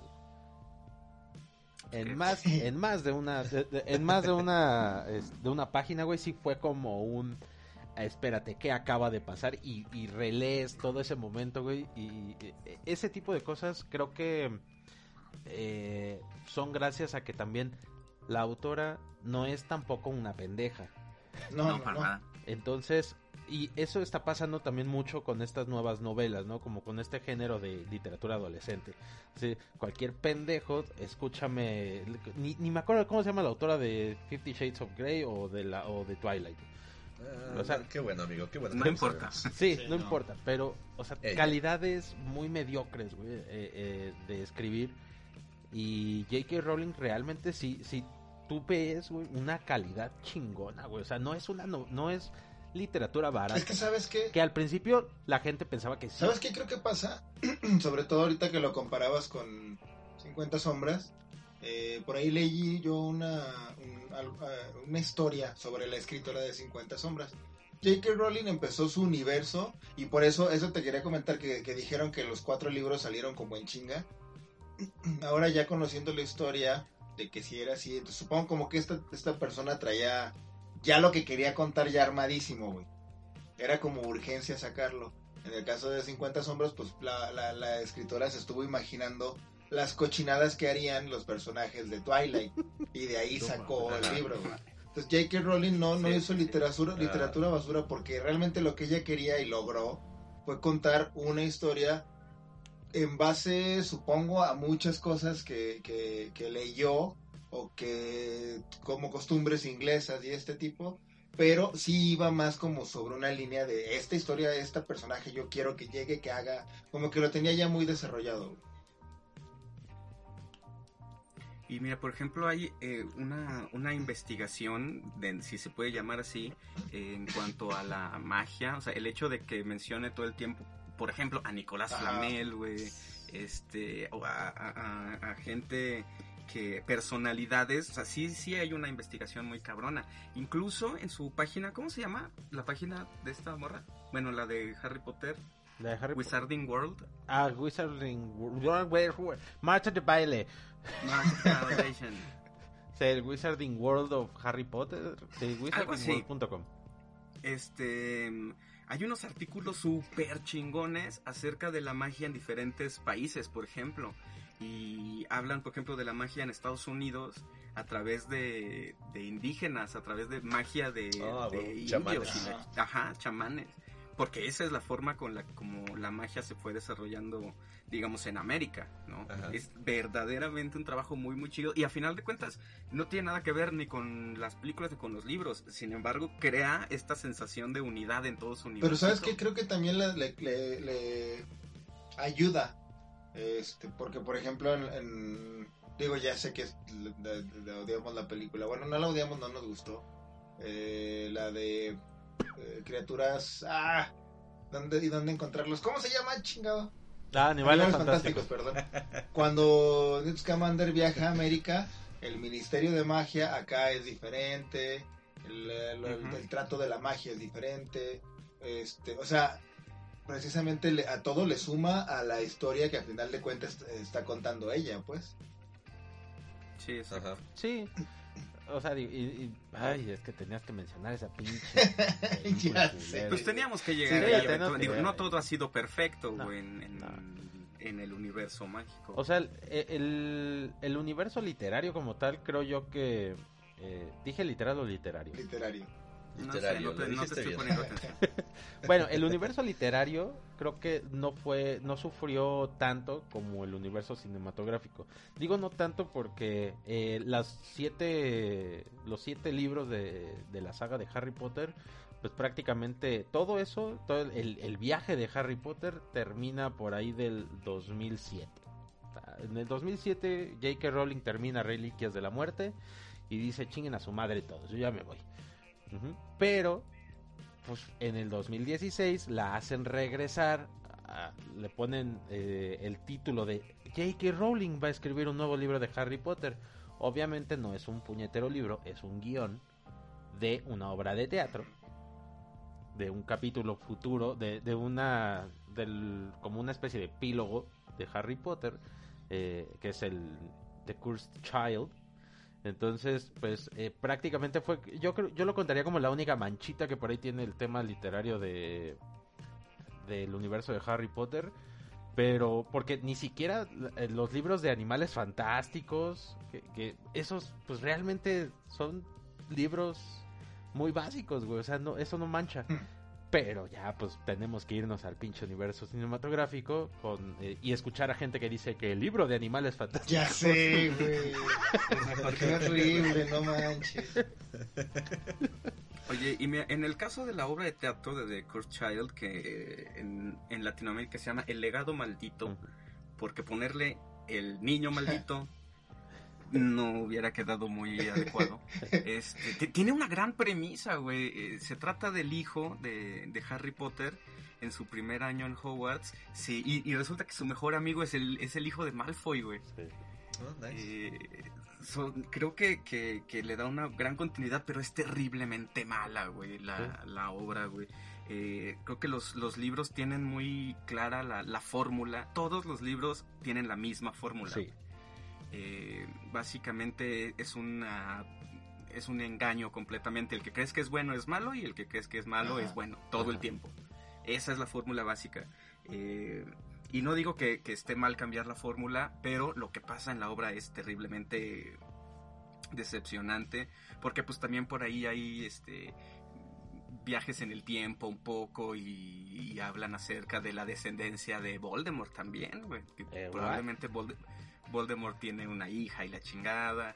Entonces, se pone, o sea, la idea, la idea estaba muy, muy chida y creo que justamente porque era un gran material es que eh, la decepción fue tan grande de parte de los fans, güey. Los fans detestan profundamente el legado maldito, güey. Sí. Además de que tuvo muchísima polémica, no sé si se acuerdan, porque cuando se estrena la obra resulta que Hermione, la actriz que interpretaba a Hermione, Ah, sí, era sí. negra, güey. Sí. Mm, Y la Sí, gente sí, se sí. como, ¿por qué? Güey, cuando nunca se describe en los libros su etnia, ¿eh? O sea, nomás ti- tiene un pelo chino muy Exacto. abortado. Sí, sí, O sea, sí. podría ser Ian, güey. Díganme, no hay una, me de- no hay una descubrieron. Ay, no, descripción, no, hay una descripción. Todo- todas las veces que me, bueno, autogratifiqué con Hermione, o sea, no con no de niña, güey, no de niña, que era claro. Más bien no con Hermione, con esta güey, yo me metí en un pedo me sí. con Emma, perdón, con Emma, este, ahora la reemplacé sin querer por la cara de Ian y como que no. Voy a hacer un O sea, no, es que me Emma y disguste. te lo voy a mandar, güey. Pero no es mi tipo, Ian. Güey, qué pedote me estaba metiendo. Aparentemente, niñas magas son tu tipo, Sí. Luis Carroll de la magia.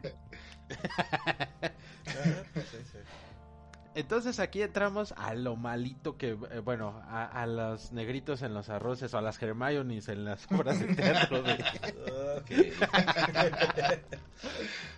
Está bien, así, entre más ¿Y por qué? seamos, Sí, más ¿Por qué tomar en cuenta lo, o sea, por qué ponerlo como malo que sea negro? de Disney, güey. ya sé, güey.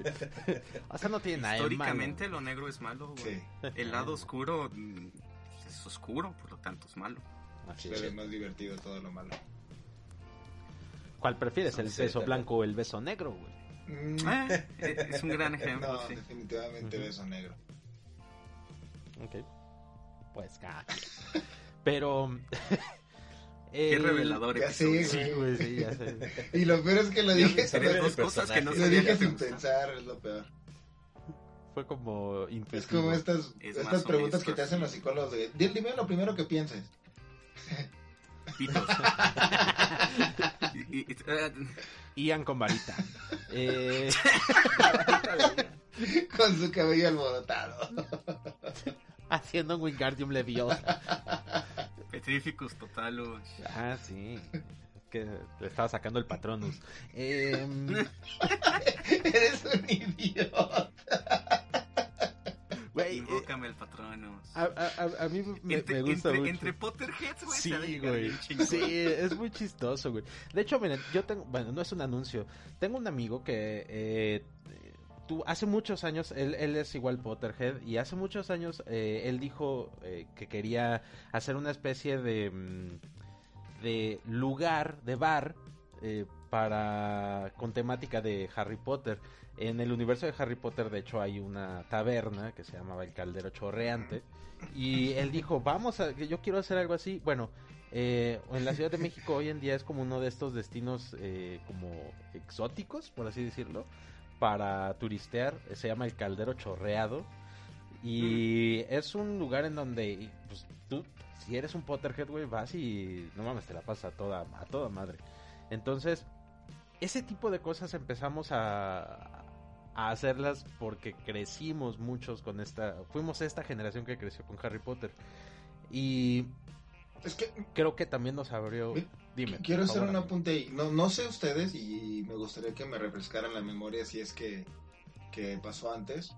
Pero yo creo que desde, no sé, Volver al Futuro, este, Star Wars, no había pasado una saga, no había llegado una saga que volviera como el, el grupito de gente que se reunía para leer, para ver películas. Digo, obviamente Avengers y todo esto, pero antes de ello... El Señor de los Amigos. El Señor de los Anillos. No, sí, claro. Pero El Señor de los Anillos, como ya lo dijimos, es como una lectura un poquito más complicada, no es tanto como para chavos.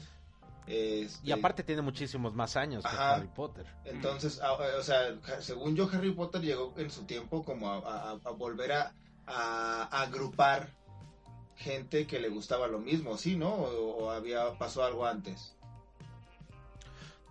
Mm, en cuestión literaria, Yo creo que con esa magnitud, no, Ajá. güey. no. Sí, no. O sea, con- que impactara tantísima gente. Sí, no, güey. Y también creo que le ayudó mucho el tema del internet, güey.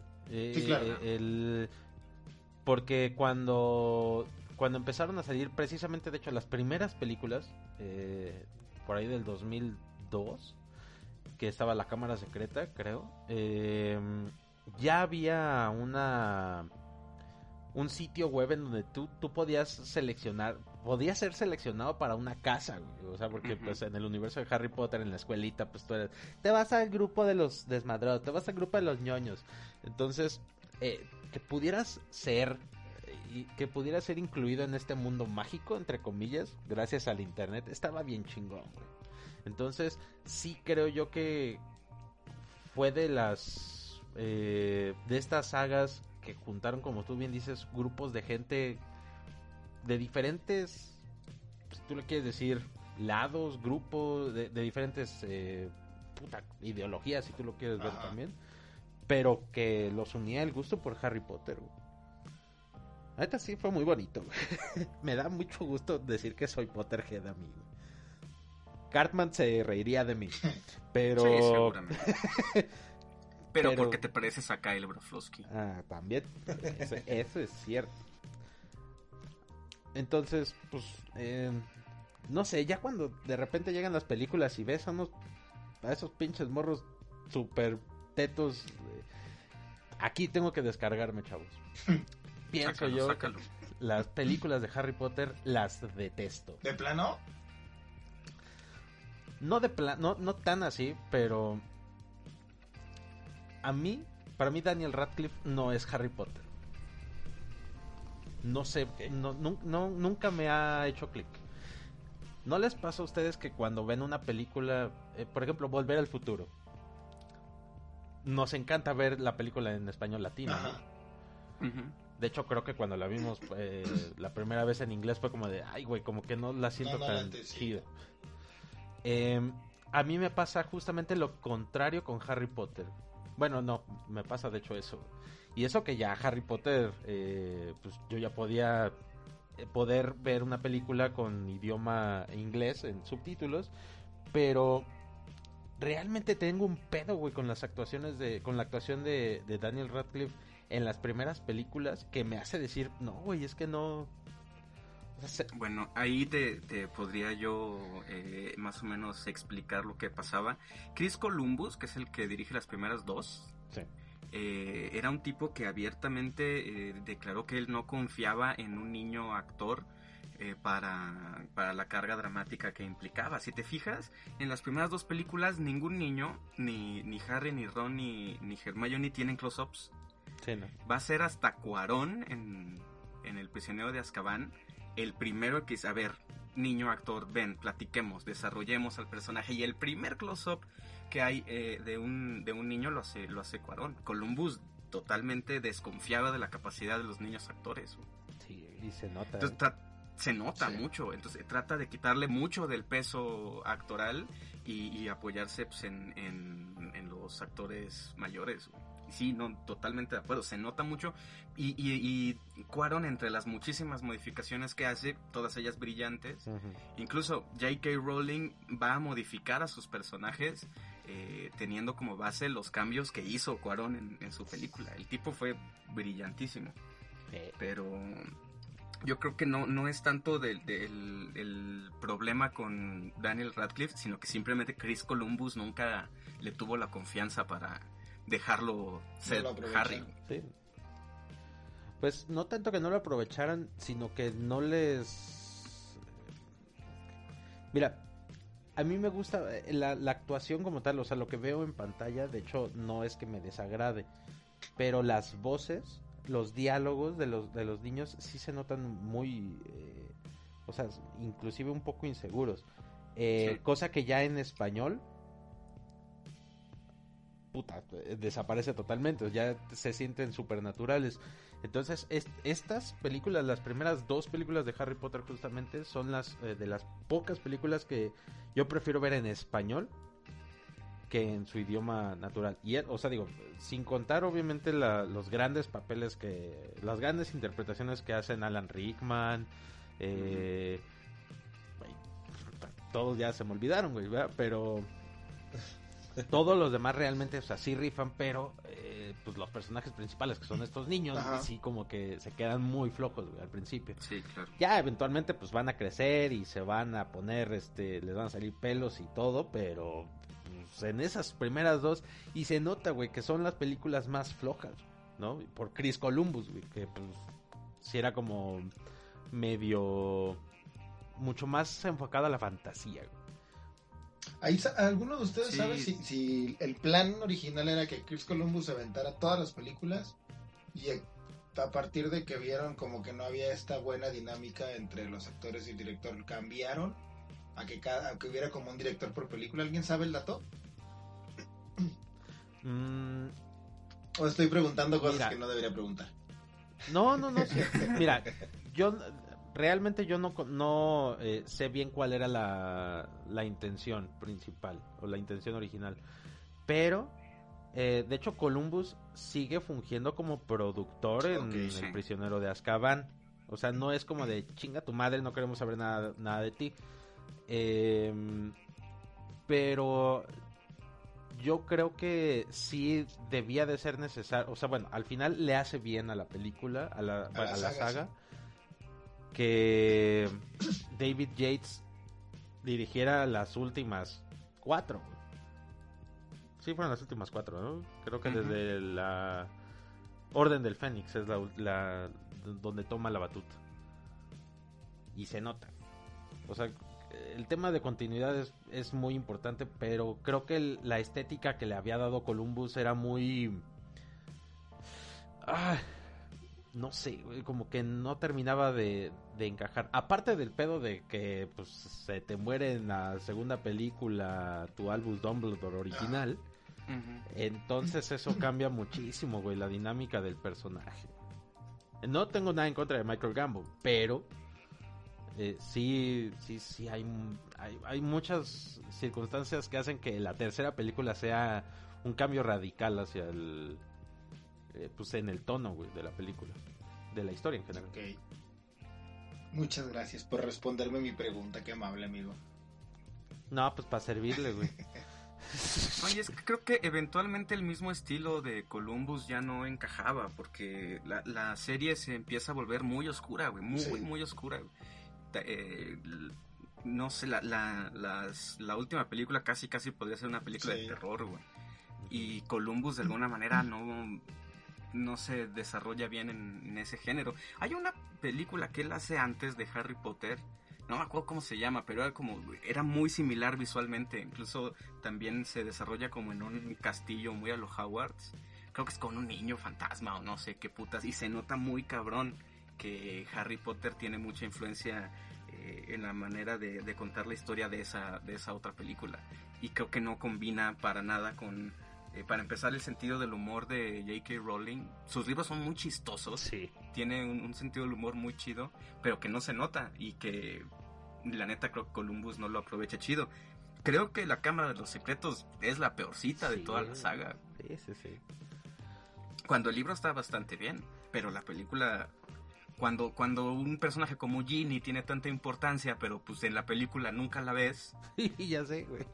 Es que, No. y, ese- y eso parte de- de- del, del conflicto con estas primeras dos películas que dices, no mames, no conoces a los personajes tal cual. O sea, no sabes de qué es, no, no sabes qué es lo que los motiva. Y que Cuarón, cuando llega, dice, "Ja, permisito, dijo Monchito, vamos a, a tener nuestras sesiones privadas. No, y Cuarón hace lo que le da su reputa gana, güey. Cambió lugares. La cabaña de Hagrid la cambió de lugar, güey. Puso el estadio de Quidditch en otro lado. Hizo lo que le dio su puta gana. güey, En pro de la, de la narración.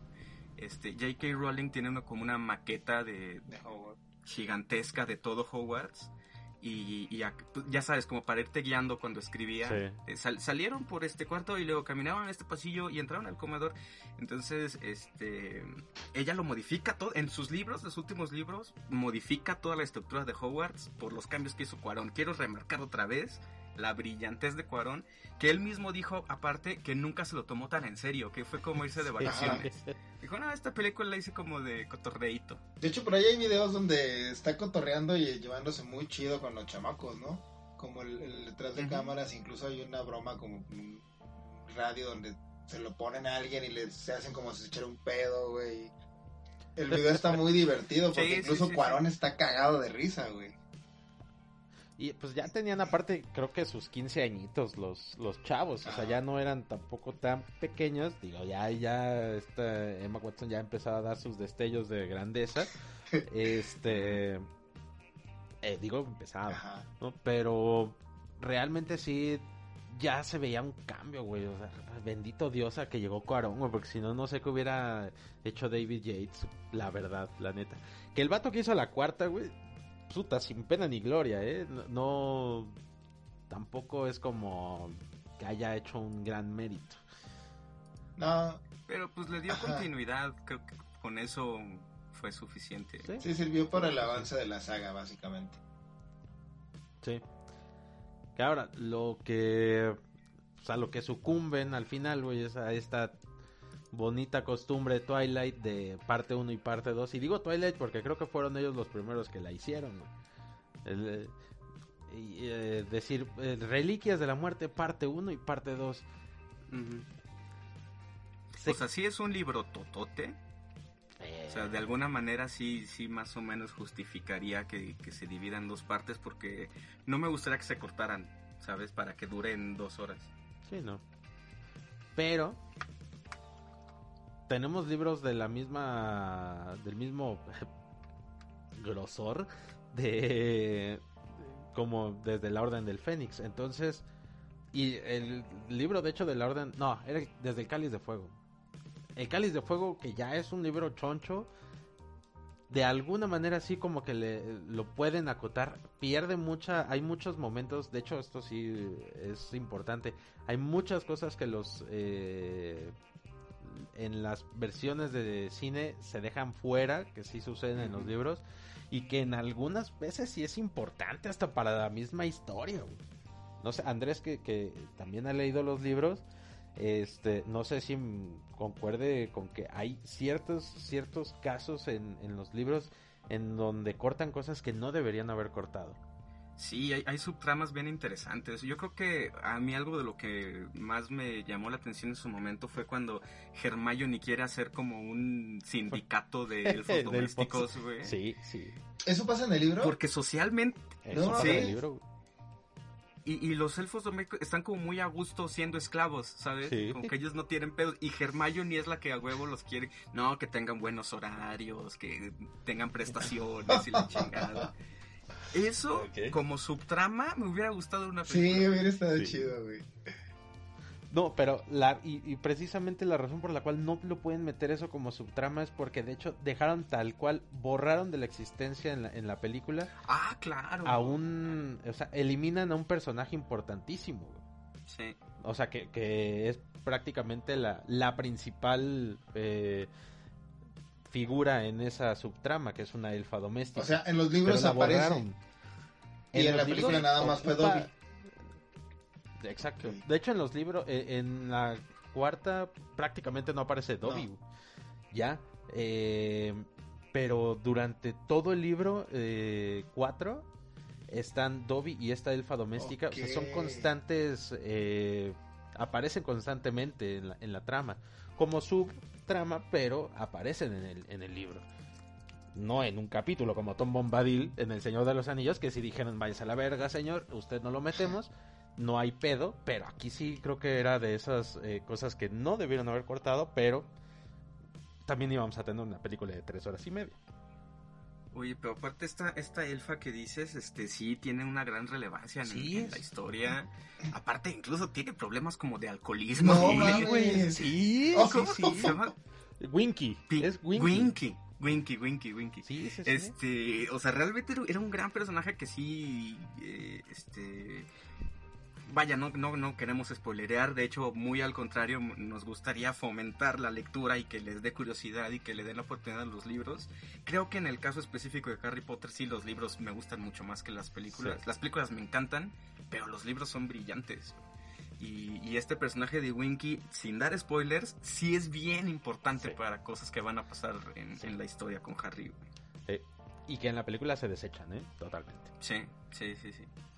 Aparte, no sé, güey, creo que, que sí, Harry Potter, el universo de, de J.K. Rowling eh, sigue siendo muy inocentito y tal vez con un poco más de malicia eh, hubiera tenido eh, un alcance todavía mayor. Porque, güey, so- estamos hablando de alumnos de una escuela de magia, son semidioses. Adolescentes calientes con poderes mágicos, güey. Déjame de repente esa lo- idea. De repente en los libros medio se sugiere que una parejita como que se van a un rinconcito y la madre. y No manches. Cosas que, que igual en, en, en, en las películas jamás se ve. Sí, se ve tonito, así, de manera muy light, inclusive en la película 5, que es La Orden del Fénix, cuando llega esta nueva directora y que empieza como a, ex- a- a poner nuevas reglas y todo, que ya, obviamente, pues los chavos son más grandes, ya hay como, pues, noviecillos, noviecillas, ya se empieza a ver eso, pero de una manera super light, inclusive en las películas, la relación que tienen eh, Harry y Ginny, eh, Güey. ve, eh, o sea, no existe, güey. Hay una, hay una leyenda que dice que Ginny le puso una poción de amor, güey, a Harry. Harry se enamora de ella de un día para el otro, güey. Pero al menos en el libro, te bueno, en el libro se va, era se ve un poquito más Agua de elaborado. calzón. No, claro, en, en los libros, güey, Gi- Ginny es una morra súper popular, güey. Este, incluso Harry como que se, se ve un poco intimidado por ella, como Sí. que no se anima a invitarla a salir. Aparte es la hermana de Ron, güey, y Ron en los libros es un güey súper violento, güey. Todo el tiempo está buscando hacerla de pedo, todo el tiempo se quiere agarrar a madrazos. Y Eso Harry dice, güey, si, Me va a dar en la madre". Me, me va a romper la madre. O sea, es- sí, sí pasa ese, en, en el libro pasa ese, ese miedo de Ron me va a partir mi madre. Y en las Pero no esto se ve, cambia a- justamente por Cuarón, porque Cuarón y, y, y este güey, ¿cómo se llama? ¿Rupert? El que hace a Rupert Green. Dice, güey, ¿tú cómo ves al personaje? Y le quitaron toda esa, esa parte como agresiva y lo volvieron un pendejo con una sola expresión facial Ya sé. Que repite todo el tiempo, güey. Sí, sí, sí. Pero sí, de- e- e- esta dinámica de... O sea, de cambiar o de no poner la esencia de los personajes eh, al 100% o de una Sí. manera tan acertada, sí le... O sea, yo, hablando específicamente de Ginny y de Harry, esa pinche relación no existe en la pantalla. No, no. No es existe. totalmente gratuita y de un momento al otro. Sí. En el libro sí ves tal vez un poquito más de... O sea que también, obviamente J.K. Rowling te dice así como, no te voy a dar mucha información aquí, güey, porque pues, este, pues eso que te lo platiquen tus papis, ¿verdad? Este, o Claro, claro, claro. Pero sí se hintea que ah, pues ya de repente, o sea, sí hay un, una, un afecto, güey, sí hay un cariño. Pero en la pinche película yo no veo ni madres de eso, güey. Sí, no. Es totalmente insta love. Sí. Pero hubiera, hubiera sido como beneficioso para la película.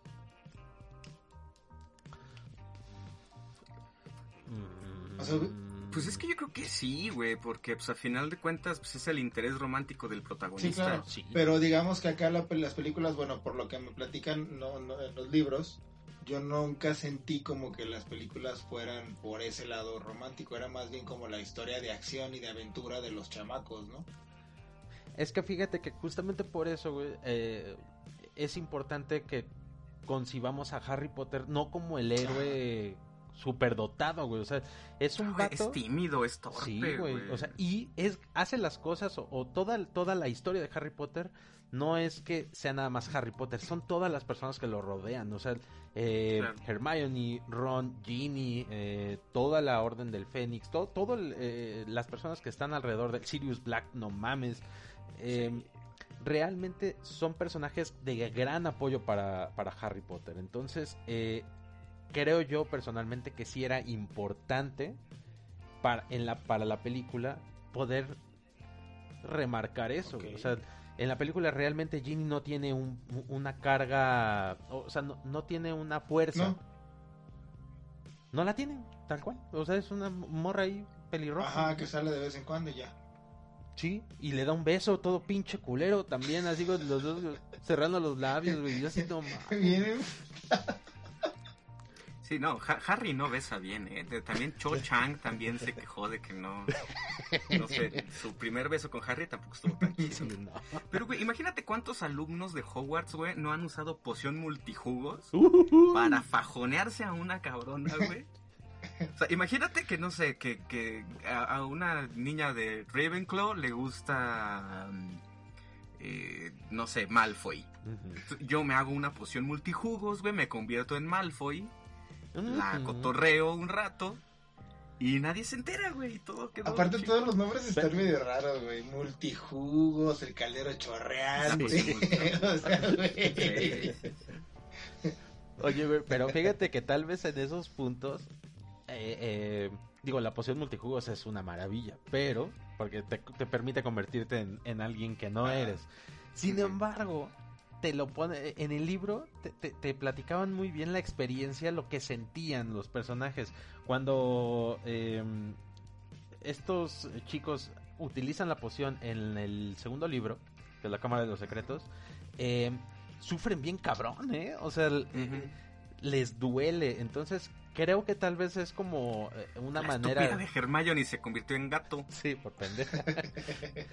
y, y es algo que tal vez como de, de una manera muy sutil, eh, J.K. Rowling como que nos dice, güey, o sea, sí se pueden convertir en quien quieran, pero es, es un proceso doloroso y por eso tal vez le pueden dudar en hacerlo y no, no van a, a llegar a esos extremos que ahorita platicamos. Obviamente todo esto es ficción y así como nosotros ahorita estamos haciendo esas pinches suposiciones, todas pinches este, He fumadas. pasado noches en vela, güey, pensando en cosas de ese tipo, güey. Güey, pues así nació la pendejada de Fifty Shades of Grey. Sí, Porque sí, sí. así se la fumaban, güey. lo- lo- una pinche señora, porque creo que es señora, güey. siquiera es una chava. Sí, sí, Este, es una señora. y, y están chidos, los fanfiction pueden, o sea, son interesantes entre el, el universo, los Potterheads o los fans de la saga que sean. Pero pues, quédense en el lado del fanfiction. Sí, claro. Sí. Oye, este, ¿cómo, ¿cómo fue el caso de, de Hagrid, güey? Su papá era humano y la mamá era giganta. Sí, sí. ¿Cómo pasó eso, güey? Solamente, que hubiera Se sido. murió por Su su... papá hubiera sido el papá del niño polla, güey, o algo así. porque sí, no. No, el papá se pudo haber metido a bucear allá adentro. Dead by Snoo Snoo.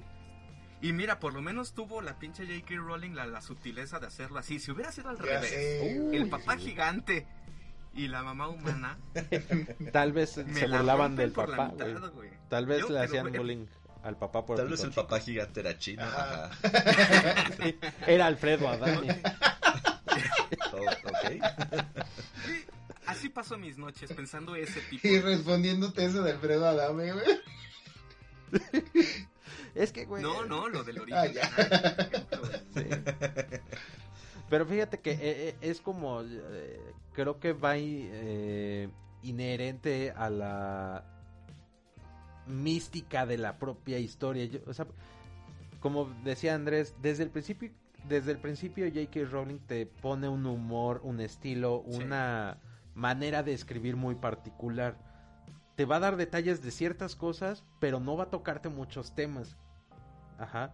¿Por qué? Porque pues obviamente no vas a entrar tampoco en, eh, en temas que puedan llegar a ser controversiales en un futuro. O sea, no, no sé.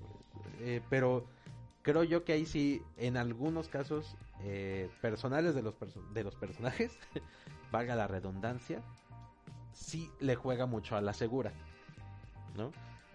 Pero que pues obviamente ya después manda toda la chile cuando dice que Dumbledore era gay en redes sociales. Sí, yo también quisiera recalcar mucho ahorita que menciona su sentido del humor, porque de verdad son libros muy, muy graciosos y, y en diferentes niveles. Así tiene un humor muy, muy light, de repente, muy, muy sano, muy blanco. En la piedra de filosofal hay un chistezazo, güey, que cuando va a comprar Harry el monstruoso libro de los monstruos, que habla con la persona de la tienda y dice, no, sí, con este libro nos está yendo muy bien. A diferencia del libro invisible de la invisibilidad, costaron una fortuna y nunca pudimos encontrarlos. Esos chistes, güey, para un niño de 10, 11 años, güey, o sea, de verdad me parece un humor muy inteligente, güey. Sí, o sea, divertidísimo y muy inteligente. Sí, sí, sí, sí. Y, y ese, ese humor al menos te lo podía dar el libro. Y tal, en las películas se ve poco, se ve mucho. Muy poco, muy, muy poco. Y luego pues llegamos a... Tenemos que, que llegar, todavía no al final, digo, del episodio, pero sí tenemos que llegar al nefasto, al nefasto episodio de estas adaptaciones de Animales Fantásticos. Híjole, este... Una vez más creo que es una buena idea mal Sí. ejecutada. Digo, porque Newt Scamander eh, sí es como un personaje recurrente por todo lo que se menciona, ¿no? De- eh, su libro Animales Fantásticos es uno de los libros que le piden a Harry en su primer año. Y de alguna manera a mí se me hacía muy interesante conocer su historia, así como me gustaría hipotéticamente ver una película acerca de Beedle el Bardo, por ejemplo que, que de alguna manera extienda el universo. Y siempre, sobre todo en los libros, eh, mencionan mucho al malvado mago Grindelwald. Y también es una figura súper interesante, porque también te lo medio platican y es al que comparan con Voldemort, ¿no? O sea, antes de, de Voldemort fue Grindelwald. Y es como una figura bien amenazante precisamente por la falta de información que hay sobre él. Nada más sabes que fue un grandísimo hijo de la chingada y a mí me parecía muy eh, atractivo poder conocerlo un poquito más, pero cuando vi la película ya no quise. Tira todo por la borda, güey, esa puñetera película. Y aparte escogen realmente de todos los libros que mencionan en el universo de Harry Potter, escogen así, yo creo que pues, el- lo hicieron de manera aleatoria. No sé cómo diablos escogieron ese, porque hay hasta libros de los equipos de, de, de Quidditch. Eh, Quidditch a través de los siglos. Exacto, güey. O sea, güey, podrían hacer hasta una película de puro equipo de Quidditch con los Chutley Cannons y no me, no me, no me pregunten por qué me sé algunos equipos, ya saben. Pero sí, creo que Animales Fantásticos fue el principio del fin para toda esta saga, güey. O sea, no, no sé ni siquiera... ¿Creen que vaya a salir? Bueno, sí va a salir, obviamente la tercera ya va a estar, ya está en... ¿Está en pre o en producción ya? Creo que pre. En pre. Pero. Mira, posiblemente sí salga, pero siento que va a ser más como por cosas contractuales. Este, que ya se había cerrado, que ya se había quedado, no sé. Pero sí, de la gente que conozco, aparte de ustedes que les gusta Harry Potter, eh, la tienen el mismo concepto. ¿eh? Es una película que mm, sin pena ni gloria, güey, ni les va ni les viene. Y realmente es como, eh, tenía ganas de saber, como dice Andrés, tener más información sobre esto. Pero sí, en cuanto vi la primera fue como, "Nah, ya. Y, y- No, y seguramente la voy a ver, güey, pero... O sea, e- e- e- su universo me sigue pareciendo bien chido. El problema, pues, es, eh, no sé, historias mal contadas, güey, pero su seteo, su world building sigue estando. ¿Y sabe- perfectamente bien. ¿Sabes qué creo que es lo peor de esta película? Que, que la mayoría de la gente que me platica, este, creo que lo peor que le puede pasar al cine o a cualquier película es la indiferencia, güey. Que no te guste o Ujú. que te guste está chido porque tiene, o sea, te quedas a un lado, pero que te sea indiferente la película es lo peor que le puede pasar y Sí, creo sí, que la mayoría lo, lo tienen es- en esa consideración estas O películas. sea, y, y como, pero como dice Andrés, eso es gracias al seteo de la, del universo, güey. O sea, eso no es tampoco como algo sacado de la manga. O sea, tienen un, tuvieron una gran base para, para poder hacer la película y creo que sí lo, lo tiran por la borda al momento. Es, e- e- esos plot twists del final es como de, espérate, ¿qué? Como, ¿what? ¿Why? ¿Por qué? O sea, cosas que realmente no le aportan nada al universo y que al final del día, pues, güey, vamos a ver un Animales Fantásticos 3 con una historia de los orígenes de Dumbledore, que esté cochando con, ya no va a ser este Johnny Depp, pero pues que realmente ya, güey, o sea, no, ya es irrelevante, güey, lo que lo que comenten o lo que lo que cuenten en la en la historia. Ajá. Ojalá y arda en el infierno, güey. Aparte dirigidas todavía por David Yates, todas estas películas. Pero, pues mira, realmente nos quedan los libros que me- los libros me parecen brillantes, güey. Entonces, pues mientras sigan sacando cosas o no, me vale madre, güey. Los libros, cada determinado tiempo releo alguno porque de verdad me gustan mucho. Y me quedo con eso, con eso y con los videojuegos, porque hay algunos que sí están muy chingones. El año que entra va a salir un juego nuevo, eh, Howard's Legacy, que aparentemente es un RPG de mundo abierto Wow. eh, en 1800 o algo así. Entonces, eso me tiene tremendamente erecto. Digamos que mi varita está muy ansiosa por recorrer Hogwarts. Aparte hay como, como esqueletos que caminan, o sea, está creepy también, güey. O sea, se ve sumamente coqueto. Oye, hay, hay también un juego de tipo Pokémon Go, ¿no? De, de Harry Potter. Sí, para di- dispositivos móviles. Sí. este, iOS. No me- Ay, no sé cómo se llama. Pero pues que, pues, bueno, me acuerdo cuando, cuando soltaron los trailers de, de cómo se vería y todo el pedo, o sea, batallas, tú, tú peleabas contra otros magos en un pedo así muy como, pues no sé, se veía chido, pero ya no supe nada del, del puñetero juego, creo que no ha pegado como tanto tampoco. No, sí salió hace tiempo y, y la neta, Pokémon Go se lo comió vivo. güey. Ah, pues, que no se come vivo Pokémon Go, Mm, aparte de mi tiempo. Pues el mío ya lo desinstalé. La vida, la, la vida, casi, casi la vida de Hombre. nosotros cuando Adrián manejaba jugando Pokémon Go. Sí estaba cabrón. Sí, sí estaba cabrón. Ay, qué feo, Adrián, que hagas eso. joder. No sé de qué hablan ustedes. Espero que no estén escuchando esto. Secretaría de. Seguridad Pública. Aquí los tránsitos. Muy bien. Este. Pues, ¿qué les parece si hacemos ahorita un. eh, ¿Qué hechizo se te ocurre, Andrés, para. Obliviate para, para la memoria. Sí, para que se les vayan? Que, que a Adrián se lo aplicaron cuando era niño. Por eso. Se lo No aplican cada semana, chingada, güey. Yo creo que se lo aplica cada semana a alguien, güey, así con. Obliviate. Y ya, No, yo- ya, ya tengo mejor memoria que antes. Está, está raro, pero está chido. Pinche Alzheimer. Ya de- sé, de- anciano va a tener una memoria súper perrona. Ajá, exactamente. Oigan, yo nomás les quiero agradecer No, porque yo yo me que- consideraba sangre sucia, pero con todos los comentarios que escuché ahorita de los libros, creo que sí me voy a poner ya, me voy a dar a la tarea de conseguirlos ya para leerlo. No, los libros son muy buenos. Sí. Muy, muy buenos. La neta sí lo recomendamos. Eh, está por ahí la saga completa de Harry Potter y libros eh, en 230 pesos eh, en línea. Los puedes conseguir. No, no es anuncio, pero por si quieren empezar a, a leer sobre esto, este universito, está, está cagado. Nada más tiren el del legado maldito. Porque pues ese no cuenta, güey, esa chingadera Pues no sí, es que cuenta. qué, qué arriesgado ponerle así a tu obra, güey. Efectivamente, el legado está maldito. güey. Sí, sí, sí. Yo tengo el cáliz de fuego repetido. Entonces, si alguien lo quiere, se lo puedo vender. para que aunque sea, Lo echamos valga cambio. la pena. Sí. Pues igual Ah, yo, dale, yo dale.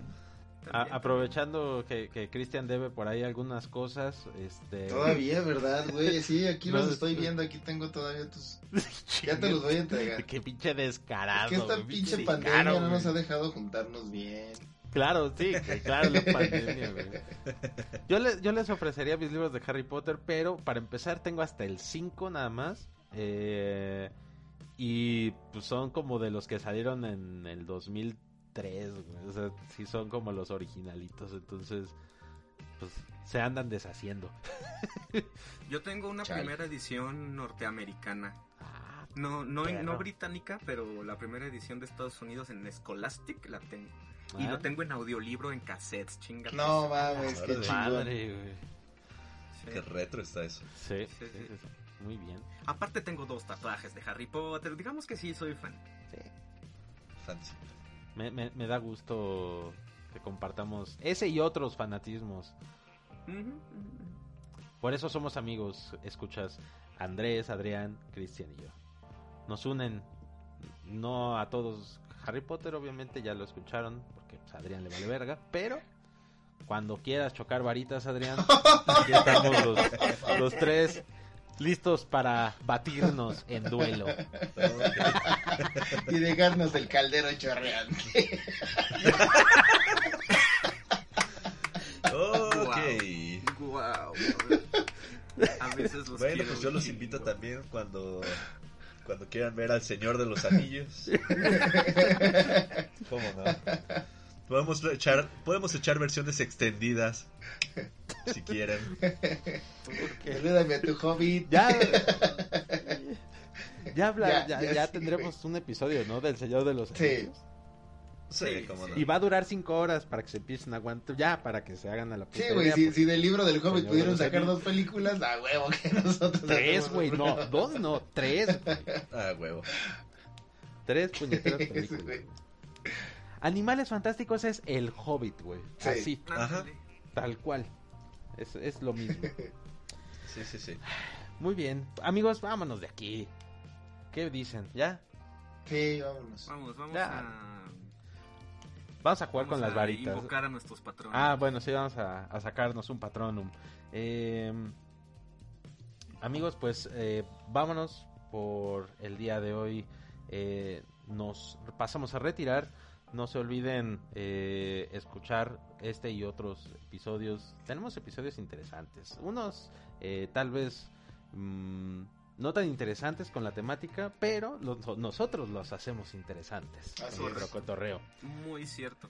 Nuestro capítulo de experiencias paranormales sigue siendo el más escuchado en Spotify. La gente lo sigue escuchando mucho. Hay que subirlo, hay que subirlo cada semana, güey. sí, güey. Para tener más views. ¿Eh? Challenge accept. bueno, eh, pues como siempre me dio mucho gusto compartir micrófonos a la distancia con... eh, Ay, es que les iba a poner nombres de Harry Potter, pero pues imagínense que yo me diga Ron y a alguien le diga Hermione y ya ahí valió madres. Entonces, este, pues No te pongas, Ron. les voy a decir, eh, mis amigos Cristian Ravenclaw Cabrera. Este, me agarraste porque no pensé que fuera a ser No, el primero, pues ya pero sé, Muy bien, eh, gracias por escucharnos y nos escuchamos la próxima semana. eh, Adrián, el Hufflepuff Ramírez. Ah, puto. Ni, ni sabes qué es Hufflepuff, güey, porque no has, no has visto Harry Potter. Sí, sé lo que es. Y pues, eh, ¿Expelliarmus o cómo de chicas se Ah, Andrés Gryffindor. Anda. Juro solemnemente que mis intenciones no son buenas. Y Servilleta Ian Slytherin Osuna. Em, pues yo qué les puedo decir, obliviate y nos vemos la próxima semana, muchachos. Esto fue Nerdgasmo. Escúchanos la próxima semana. Nerdgasmo, el podcast de Cultura Pop. Una producción de Gato Encerrado Media.